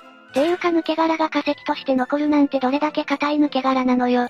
アースロプレウラが抜け殻が化石になるほど強く大きく進化できたのは、当時、たまたま彼らを捕食する動物や競争相手がおらず、さらに豊富な餌に恵まれていたことが大きい。しかし爬虫類が繁栄し始め競争相手が多くなったことや、赤道付近の乾燥が激しくなったことが理由となって絶滅したとされているな。というわけで今日は、古代に実在した最強生物7選をお届けしたぜ。最後にバカでかい安手が来たせいで後味が悪いけど、現代の私たちからは想像もつかないような大きな生物が遠い昔に生きていたっていうのは、想像力を刺激されるわね。そうしてみんな、儚く滅びていった。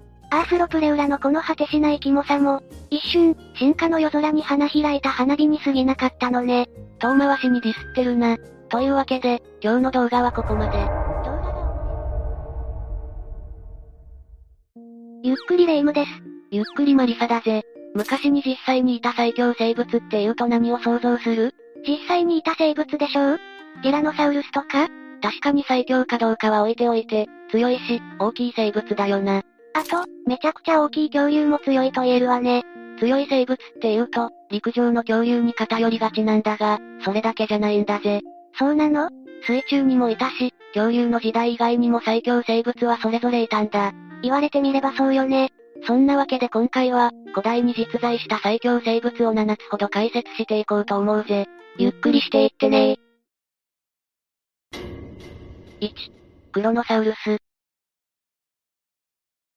まず1体目は、クロノサウルスだ。なんだかかっこいい名前ね。クロノサウルスは白亜紀前期に実在した、海で生きていた爬虫類だぜ。白亜紀って恐竜の時代よねどのくらい前なの ?1 億1200万年前くらいだな。聞いてはみたけど、想像もつかないわね。肉食爬虫類でオーストラリアなどに生息していたとされている、最大級の首長竜だぜ。首長竜？どっちかというと魚みたいなフォルムじゃない。首長竜っていうとプレシオサウルスとか、双葉鈴木竜とかみたいな、形のものを想像するよな。そうそう、ネッシーみたいな形じゃないの？首長竜には、首が長くて頭が小さいタイプと、首が短くて頭が大きいタイプがあるんだ。クロノサウルスは後者ってことだな。そうなのね。普通に勉強になったわ。クロノサウルスは当時の生態ピラミッドで頂点にいる捕食者だった。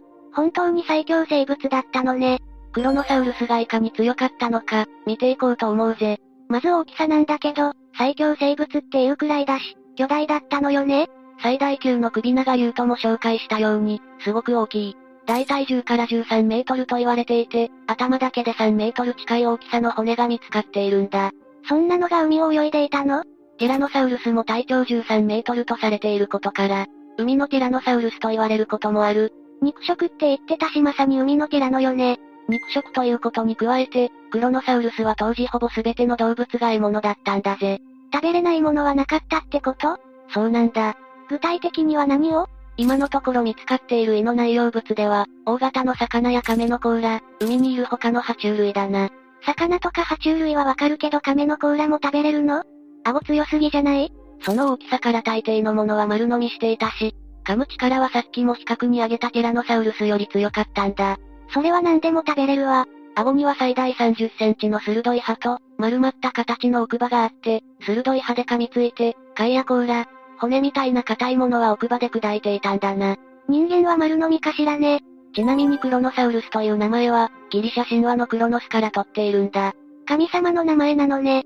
クロノスはゼウスの父で、息子によって権威が奪われると予言されたことで、自分の子供たちを丸飲みにして、お腹の中に封じたっていう逸話がベースになっているぜ。よくこんなにもぴったりの逸話があったものだわ。2、シファクテヌス。次は、シファクテヌスだ。シファ何？シファクテヌスだぜ。噛みそうな名前だし、何かもわからないんだけど。これも海に住んでいた生物で、甲骨魚類だ。魚類ってことは魚なのよね。甲骨って？硬い骨と書いて、甲骨だ。硬い骨を持った魚で、ほとんどの魚はここだな。へえ。じゃあ硬くない骨の魚もいるの？対して、軟骨魚類という分類があって、それはサメとかエイが含まれるぜ。なるほど。話をシファクティヌスに戻すぜ。そうね。シファクティヌスは白亜紀前期から末期にいた生物で北アメリカからヨーロッパ、オーストラリアの浅い海に生息していた。結構広く分布していたのね。シファクティヌスは体長6から7.5メートルほどの大きな魚で、たくさんの細かく鋭い歯を持っていて、大きく口を開くことができたんだ。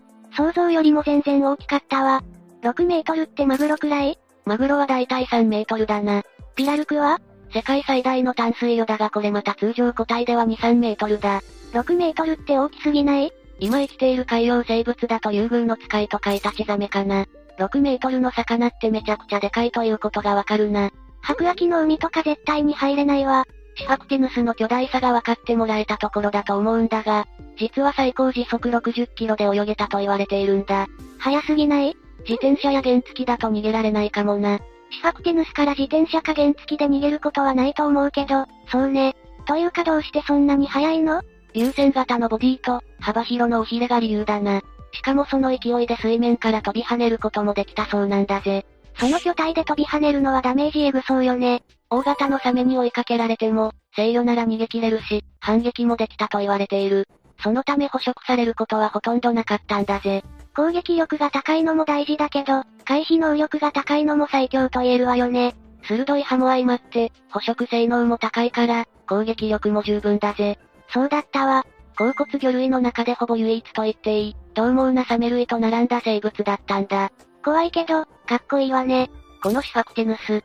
保存状態がいいまま化石で見つかることが多くて、胃の中のものも一緒に化石として出土することがあるんだ。ふむふむ。なんとシファクティヌスの半分もあろうかというサイズの魚が胃の中に入ったまま、見つかったものもあるんだぜ。またしても、人類は簡単に捕食されるわね。3、ギガノトサウルス。三つ目は、ギガノトサウルスだ。今度も海の生物？いや、今度はイメージしたまんまの恐竜だぜ。おお、待ってました。このギガノトサウルスは発見された当初、ティラノサウルスを凌駕する、史上最大の肉食動物として紹介されたんだ。ティラノサウルスよりも大きいの当初はそう思われていたんだ。実際は違ったってこと？今のところは全長12.5メートルほどとされていて、ティラノに匹敵する巨体であるというところで、落ち着いているんだぜ。そうなのね。横幅はティラノサウルスの方ががっしりしてるから、重さ勝負になるとティラノには勝てないな。やっぱりティラノサウルスが永遠の王者なのかしら。そうとも言えなくて、ティラノサウルスの最大骨格が発見されるまでには、実に100年もの時間を要したんだ。それじゃあギガノトサウルスも、今後最大個体が発見されることで、本当にティラノサウルスよりも大きい恐竜だということが判明するかもしれない。そこはまだまだ化石の発掘調査に期待だな。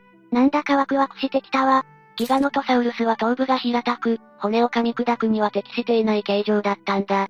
それこそティラノサウルスと比較すれば、噛む力は3分の1くらいしかなかったとされる。体が大きいだけで弱かったの？戦い方が違ったんだ。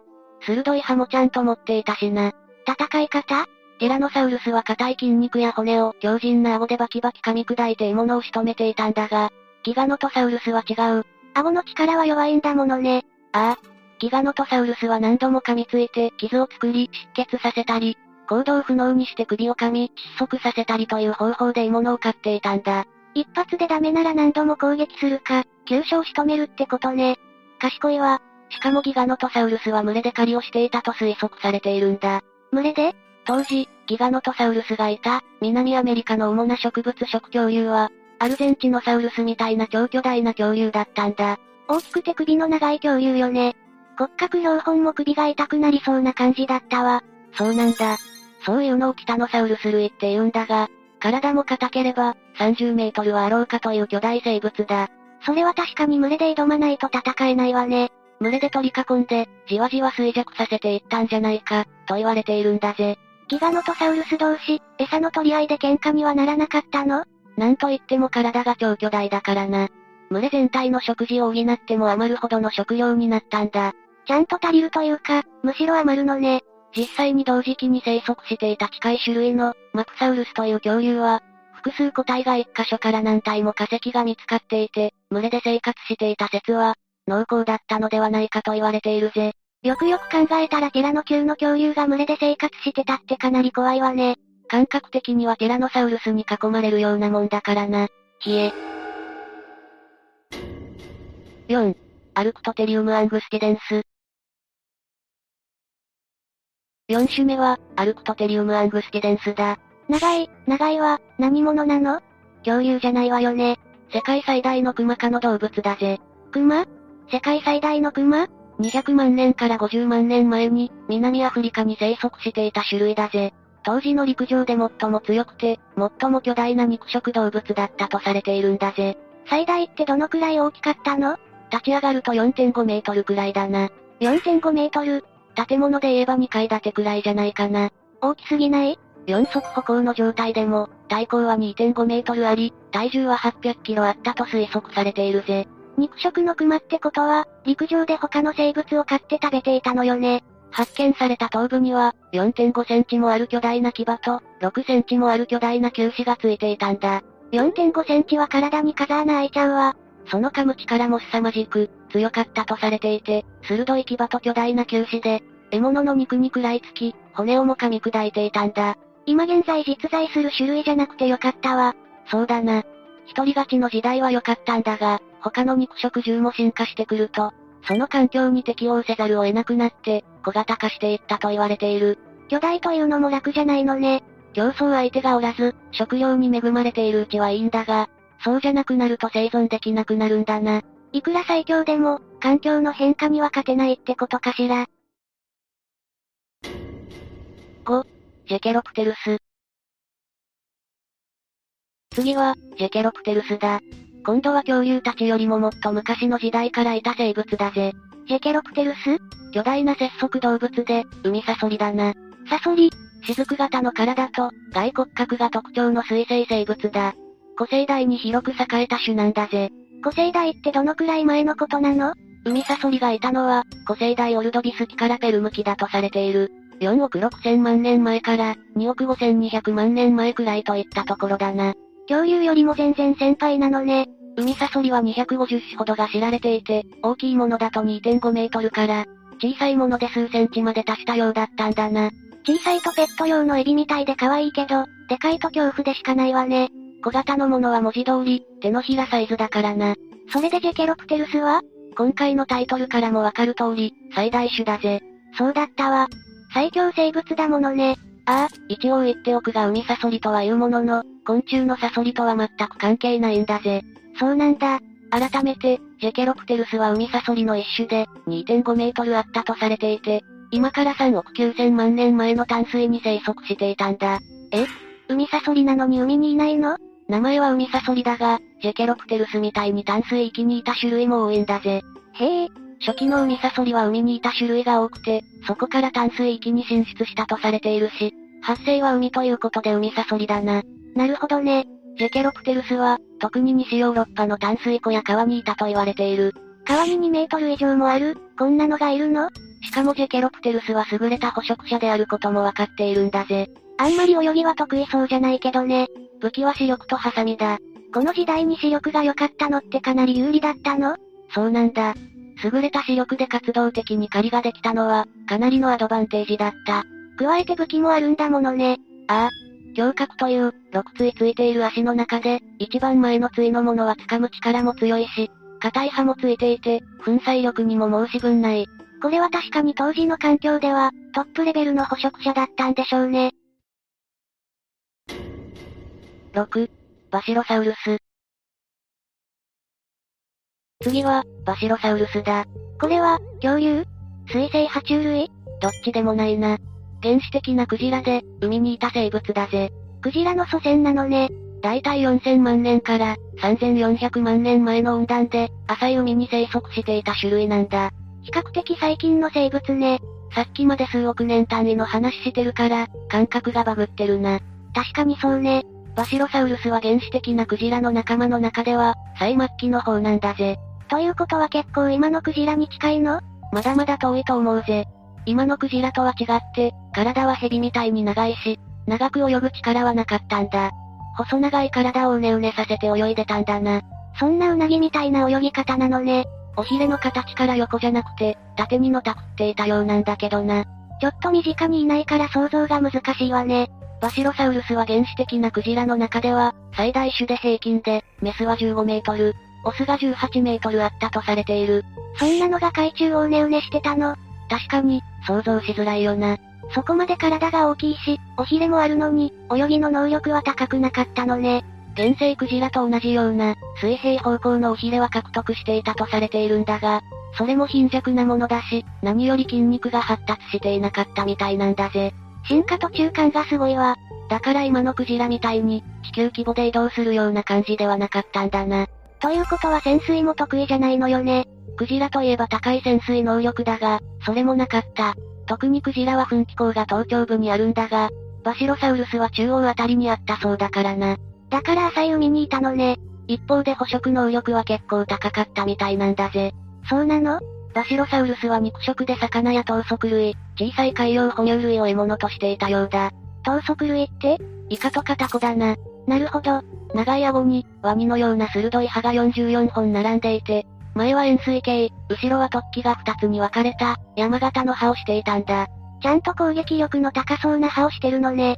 とあるバシロサウルスの化石から胃の内容物が見つかっているんだが、サメも入っていたし、最大1メートルの魚もあったそうだ。泳ぎが苦手な割にちゃんと獰猛じゃない。他にもドルトンという、体長5メートルにもなる禁煙種の子供の化石から、バシロサウルスの歯型も見つかったりしてるし、かなり獰猛な捕食者だったんじゃないかと言われているぜ。体が巨大なだけにそう考えるとゾッとするわね。7. メガラニア。最後は、メガラニアだ。メガラニア。約4万年前にオーストラリアで生きていた、オオトカゲの一種だぜ。陸上の生物だ。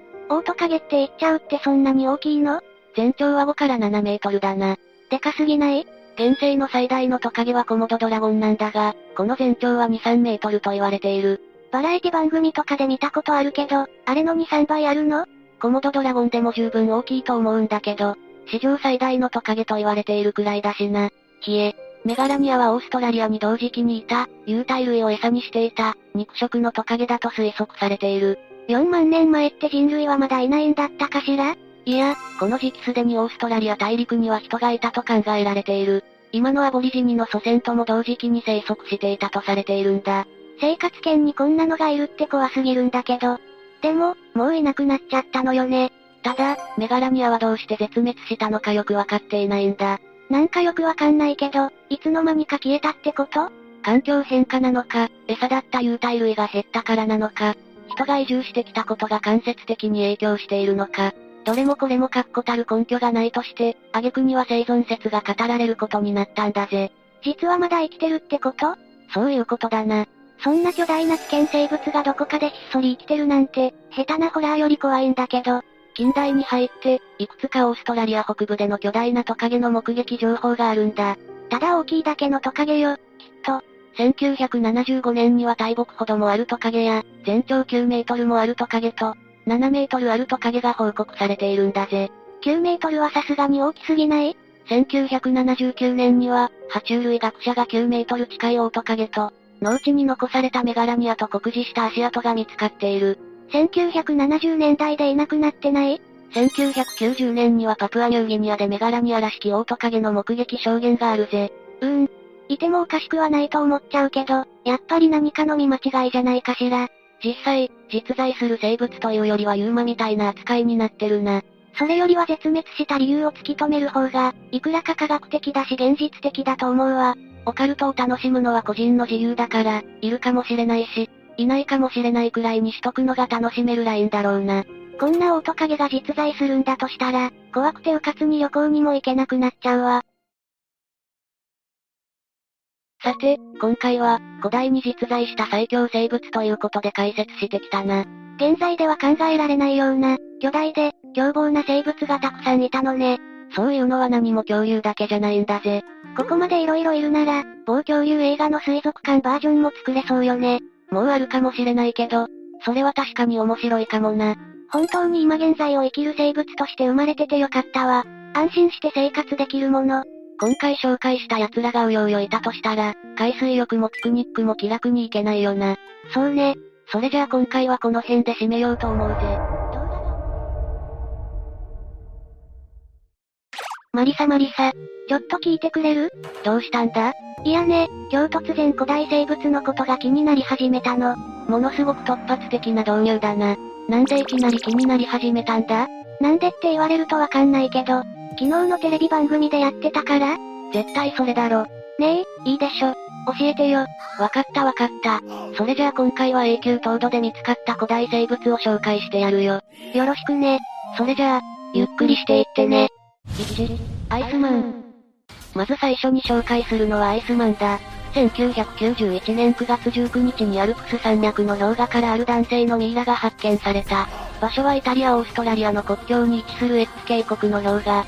ここで見つかったミイラの名前はエッチジ・アイスマン。またハウスラプヨッホの男とも呼ばれ、発見当時は世間を騒がせたものさ。なんだか一気に興味を引く話ね。氷河の中から出てきたからアイスマンなのね。アイスマンの何がそんなに世間を騒がせたの？一番の理由はこのアイスマンが5300年前のミイラらしく、ヨーロッパ最古の有名人となったのさ。5、5300年前？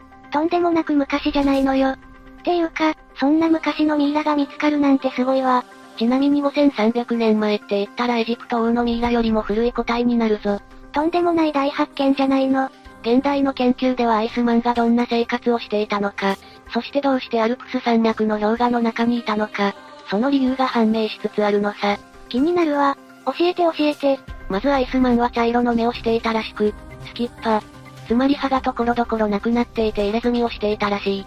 そんな昔から入れ墨の文化ってあったの？もちろんこれは入れ墨の歴史を動かすビッグニュースさ。本来、入れ墨はアイスマンが生きていた時代より約2000年先の時代から始まったと思われてる。ということは、新説が生まれたってわけね。そういうことになる。でもアイスマンは別におしゃれをしたくて入れ墨を入れていたわけではなさそうだ。どちらかというと針治療のツボの目印として全身に入れていたというのが有力な話だな。すごいわ。5300年前からそんな技術があったなんて。そんなアイスマンはおよそ46年間の生涯を生き、普段は農耕や牧畜をして、過ごしていたと考えられている。そして非業の死を遂げてしまったというのがもっぱらの研究で出た結果らしい。非業の死？一体何があったっていうの？そもそもアイスマンは健康状態は悪かったらしく体はボロボロだったと考えられる。そうなの？現段階の研究で分かっていることは関節の摩耗や動脈硬化の形跡があり、胆石や足の小指が凍傷しているなどといった症状があったとされてる。胆石ってどんな病気なんだっけ？簡単に言うと肝臓なんかにできる石だな。かなり鋭い痛みが症状として出るらしい。うえー加えて腸には寄生虫の卵もありライム病と呼ばれるダニを媒介してかかる病気になっていた。ちなみにライム病にかかると発熱や筋肉痛を起こし、治療しないと脳や神経が、機能不全を起こしたりもする病気なのさ。当時はとても治療なんかできた時代じゃなかったんでしょうね。また体内からはヒ素が検出され、これもアイスマンを苦しめていたはずだ。このことから日常的に金属鉱石などに触れていた可能性が考えられるようになった。ということは仕事をしている過程でどんどん体をボロボロにしてしまったの？どうだろうな。頭には矢の傷跡があったし、実際の死因は後頭部への一撃が致命傷になったらしい。ということは同族同士での争いってこと？はっきりしたことはわからない。でもアイスマンの先祖が1万年前1万2000年前に生きていた人類らしいから、同族同士での争いもあったって不思議じゃない。それにこのミイラからは意外な発見もあったんだぜ。意外な発見？まずは服装だな。革のコートやレギンス、帽子や靴など、装備は充実していて、中にはヒグマの毛皮を使われたものもあった。ってことはヒグマを狩猟していた可能性があるってこと？牧畜や農耕以外にも狩猟をして生活していた可能性があるな。それにもう一つ、アイスマンが殺害された後、急激な気候変動により、遺体はすぐに氷河の中に閉じ込められた可能性があるということさ。つまりアイスマンがミイラとして見つかったのは、本当に偶然に偶然が重なったものだってことを言いたいわけ？まさにそういうことさ。アイスマンが生きていた時代はどちらかというと農耕に向いている暖かい気候だったからな。寒冷気候にならなければここまで完璧な状態で発見されることはなかっただろうぜ。ヨーロッパ最古の有名人か。すごいなちなみにアイスマンの遺伝子は GL91 と呼ばれる極めて珍しい突然変異株らしいからな。今後も何か驚きの発表があるかもしれないぞ。それはぜひ楽しみにしたい情報ね。2、毛深祭。次に紹介するのは毛深祭。毛深祭は今から約1万年前に絶滅した際で、名前の通り毛が非常に長い際なんだ。なるほどなるほど。加えて大きさは4メートルほどあったと推測され、今回紹介するのはその子供、サーシャと名付けられた毛深祭の子供のミイラなのさ。子供の方なの？そう。場所はシベリア。ここはもともと毛深祭の生息地としても知られていて、他にも毛深祭のミイラや化石が発見されていたんだ。でも2014年9月、二人組のハンターが永久凍土から突き出ている。毛深祭の子供を見つけたのさ。偶然見つけたってこと？ああ、そうだ。最初はトナカイの死骸かと思ったらしいけど、そうではないと知って掘り起こしたらしい。そしてなんとなんと、背中部分は捕食動物によって食いちぎられているものの、残った約80%の場所は無傷の状態で見つかったのさ。すごいね。なんて奇跡的な話なの？そしてこの発見からいろんなことがわかり始めた。まずサーシャと名付けられたこの毛深祭の子供は、生後7ヶ月から18ヶ月という短い生涯しか送ることができなかったらしい。死因は鼻孔に泥が詰まっていたため、溺死か窒息死が現在有力視されている。7ヶ月から18ヶ月って、短すぎるわよ。とはいえ人間年齢に換算すると3から4歳程度で、死亡した時はすでに親元を離れて、独り立ちしていたと考えられているそうだ。保存状態は非常にいいらしく、なんとけもふさふさなんだってよ。そこまで保存状態が良かったの？ほぼ残った8割は完璧と言って差し支えないくらいだそうだ。そして何よりも今回が大発見だと言えるのは、実は毛深祭については、その生態があまりよくわかっていないのが現状なのさ。そうなの？ああ、進化の歴史もそうだし、何を食べていたのか、どの程度の寿命だったのか、そういったことがほとんど謎に包まれていたのさ。しかし最近ではサーシャと現存する際の DNA を比べて調査することが可能になった。という報告が公にされているらしい。ということは、ここからいろんなことが分かってくるんだね。そういうことだな。ただし今分かっていることはやはりまだまだ少ないな。ちなみにさ、毛深祭が絶滅した理由は諸説あるんでしょ？せめてそれを教えてよ。絶滅した理由は主に3つ。気候変動説か、人間狩猟説、そして近親繁殖説かな。気候変動説はなんとなくわかるかな。気候変動によって耐えられなくなって、また今まで食べていた植物も食べられなくなった。っていう話なんじゃないの？その可能性は高いな。ただ毛深祭がどんな植物を食べていたのか、そのことはまだ判明していないから、一口にそうだと決めつけてしまうわけにもいかない。人間狩猟説はどうなの？これも説としてあるだけ、信憑性は低いかな。確固たる証拠があるわけでもないからな。じゃあ結局近親繁殖説ってのが一番有力なの？有力って言われると気候変動説も十分有力ではあるんだけど、近親繁殖説には一応証拠となるような話もあるのさ。どんな話？近親繁殖。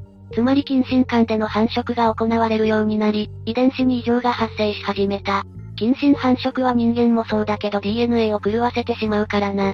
現在見つかっている化石を見てもそういった体の形状が変になっていたりしているからな。近親繁殖はあったと仮定していいんじゃないかな。ということは、最有力候補ね。とはいえ、だ。近親繁殖は他の生物にも見られていて、個体数が減ってくると、最終的にはそうなってしまうんじゃないかと思うわけさ。ということは絶滅に直接的な原因となったのはやっぱり別の理由なんじゃないかと思う。そっか、それもそうだよね。でも今後サーシャを調べていく中でいろんなことが発見されてくれればいいわね。そうだな。3、ユカギルバイソン。三つ目に紹介するのはユカギールバイソンと呼ばれるミイラについてだ。これはステップバイソンと呼ばれる種類のバイソンで、ユカギール村から出土したことからユカギールバイソンという名称がついている。バイソンって言ったらあのめちゃめちゃ体が大きくて筋肉ムキムキの牛でしょ？そうだな。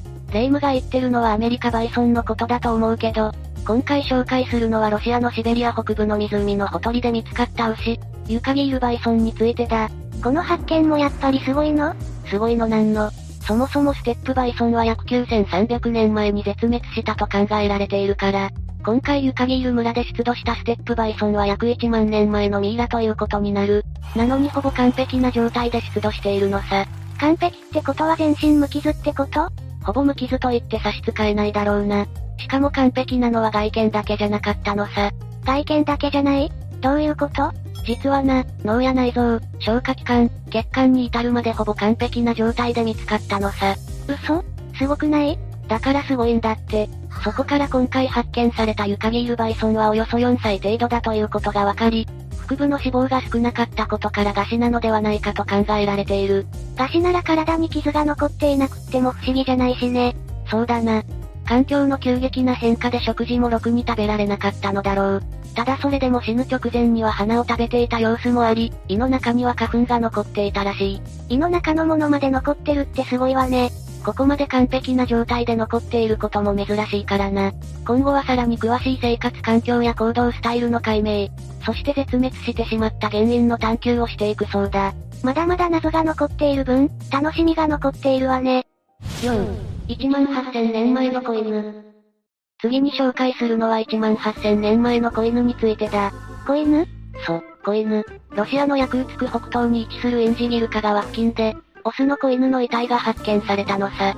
しかも手足や鼻、歯もあり、体毛までしっかりと保存されていたのさ。ってことはほぼ完璧の状態ってことなんじゃないの？ああ、1万8000年もの間、ここまで完璧な状態で見つかるなんてことは滅多にない話だぜ。ちなみにこの子犬が世界最古の子犬だとも言われているのさ。そういえば、犬っていつ頃からいたんだろうねだいたい1万年から1万5千年前に出現したというのが今までの学説だったらしい。しかし今回発見された子犬がいた時代は1万8千年前。学説よりも3000年も前に犬がいたことの証明となったのさ。すごい証明じゃないの。しかしここまで完璧な状態で見つかっていながら、分かっていないことも多い。その一つにこの子犬は本当に犬なのかどうかもはっきりしていないらしい。え？犬じゃないの？発見された1万8000年前の子犬は実のところ、犬なのか、それとも狼なのか、正確な判断はされていないらしい。というのも、実は1万8000年前っていうのはちょうど犬と狼が分かれ始めた時代でもあって、その当時には犬と狼、両方の遺伝子を持つ生物も実在していたらしい。はいはいはい。なるほどなるほど。そんな状態だから犬っぽく見えるだけで実は氷河期末期の狼なのではないか、という説も飛び交っているわけなのさ。そこでこの犬の名前をドゴール。ドッグオアウルフの最初のドゴールから取り、同時に発見されたシベリア地方や空ツ語で、友人の意味を持つ名前が与えられたのさ。ドゴールか。強そうないい名前ね。これもさらに詳しい研究が進めば新説が生まれるかもしれない。楽しみだぜ。5、レナウマ。次に紹介するのはレナウマについてだ。レナウマ？ってことは馬なの？ああ、馬だ。でもただの馬じゃない。今回紹介する馬は絶滅した馬であり、今まで紹介してきたどの個体よりも、保存状態が良かったのさ。ど、どどどどどういうこと ?2018 年8月、ロシアの北東連邦大学の研究チームがシベリア東部のサハ共和国にある、バタガイカクレーターという大きな穴を調査中に発見された。この場所では不気味な音が聞こえるなどといった現象が起こり別名地獄の入り口といって、今現在も穴がどんどん大きく深くなっていっている場所なのさ。そんな場所で見つかったレナ馬はどんな馬なの？およそ3万年から4万年前に死亡したレナ馬は子馬で、おそらくは溺死したものと思われる。年も生後2ヶ月ほどらしくひずめも皮膚も完全な状態で保存されていたらしい。ただしそれくらいの話だったらわざわざ今まで紹介してきたどの個体よりも、保存状態が良かった、なんて前置きをするわけがない。そうよね。一体この子馬は何が違っていたの？実はな、発見されたレナ馬からは血のサンプルを採取できたのさ。血液が ?3 万年、4万年前の生き物の？つまりこれは世界最古の血液ということになるな。これを元にクローン技術を使用し、まずは血液中の生きた細胞を取り出そうと。今研究者たちは頑張っているらしいけど、今のところは成功していないそうだ。そりゃそんな簡単な話じゃないもんね。でもぜひクローン技術は成功してほしいもんだ。なんたってレナ馬の絶滅にはおそらく人間が関わっているらしいからな。そうなの？それって有力な説ってこと？もちろん有力な説の域を超えることはできない。でもな、人間がレナ馬を狩猟していたことは壁画なんかからも明らかになっていること。あるいは化石調査の中でもわかっていることなのさ。このことからレナ馬の絶滅には人間が関わっている可能性が非常に高いのさ。だったらなおさら復活させてあげないといけないわね。見てみたいっていう興味本位が勝つっちゃ勝つけど。楽しみだな。ヘラジカ。次はヘラジカについて紹介しよう。ヘラジカ？って今もいない？ヘラジカは今も普通に生きてるし紀元前6000年頃の角が出土しているんだ。つまり古代生物の生き残りってわけだ。じゃあここで紹介するのは新たな研究が進んだって話ではないの？だってヘラジカの研究は今生きてる個体からも得られるだろうからね。お察しの通り、研究云々の話じゃない。お刺身の通り？お察しの通り、聞いたらびっくりすると思うぜ。なんたって氷の中からヘラジカの角が飛び出てるんだから。え？え2016年11月、ベーリング海沿いのアメリカ・アラスカ州ウナラクリートという場所で、厚さ20センチの氷の中からヘラジカの角が突き出ていた。どうやら2頭のオスがメスの取り合いをしている最中に側に入ってしまい、そのまま溺れて氷漬けになってしまったらしい。そんなことあるの？あるんだなこれが、2頭のヘラジカが争っているうちに角が絡まってしまい抜けなくなったんだろう。さらにその時にはすでに片方のヘラジカの頭蓋骨を角が貫通していたみたいで、そのまま力なく倒れてしまったヘラジカに引きずられるままもう片方のヘラジカも、あえなく命を落としてしまったと、そういう話なのさ。なんだか一気に間抜けな話に聞こえてきたわね。でもこの2頭のヘラジカは争いは何も生まないということを、訴えかけている構図のようだと SNS 上では有名な話なんだぜ。全くもって同じことを思ってしまうわ。余談だけどヘラジカが生き残り続けた理由は主に4つ。天敵がいないこと、密漁されにくい動物、水深6メートルまで潜って水草を食べるから、食料に困ることがあんまりないから、そしてたくさん子供を産むからっていうのが例に挙げられるな。色々重なって今生き残ってくれているわけね。仮に偶然であったとしても古代生物に今会えているって考えると、嬉しいもんがあるよな。7、ホラアナライオン。最後に紹介するのはホラアナライオンという生物についてだ。1万年前に絶滅したとされる肉食獣で、今回シベリアから2頭のホラアナライオンの子供が見つかったんだぜ。子供が2頭も見つかるなんてすごいわね。保存状態も良く、しかもまるで眠っているかのような表情を浮かべているんだ。毛皮は多少泥をかぶっているものの髭までしっかりと残っている。しかも今回の発見によって当時ホラーなライオンがどんな生活をしていたのか、どうやって寒さを耐えていたのかが判明したらしい。大発見じゃないの。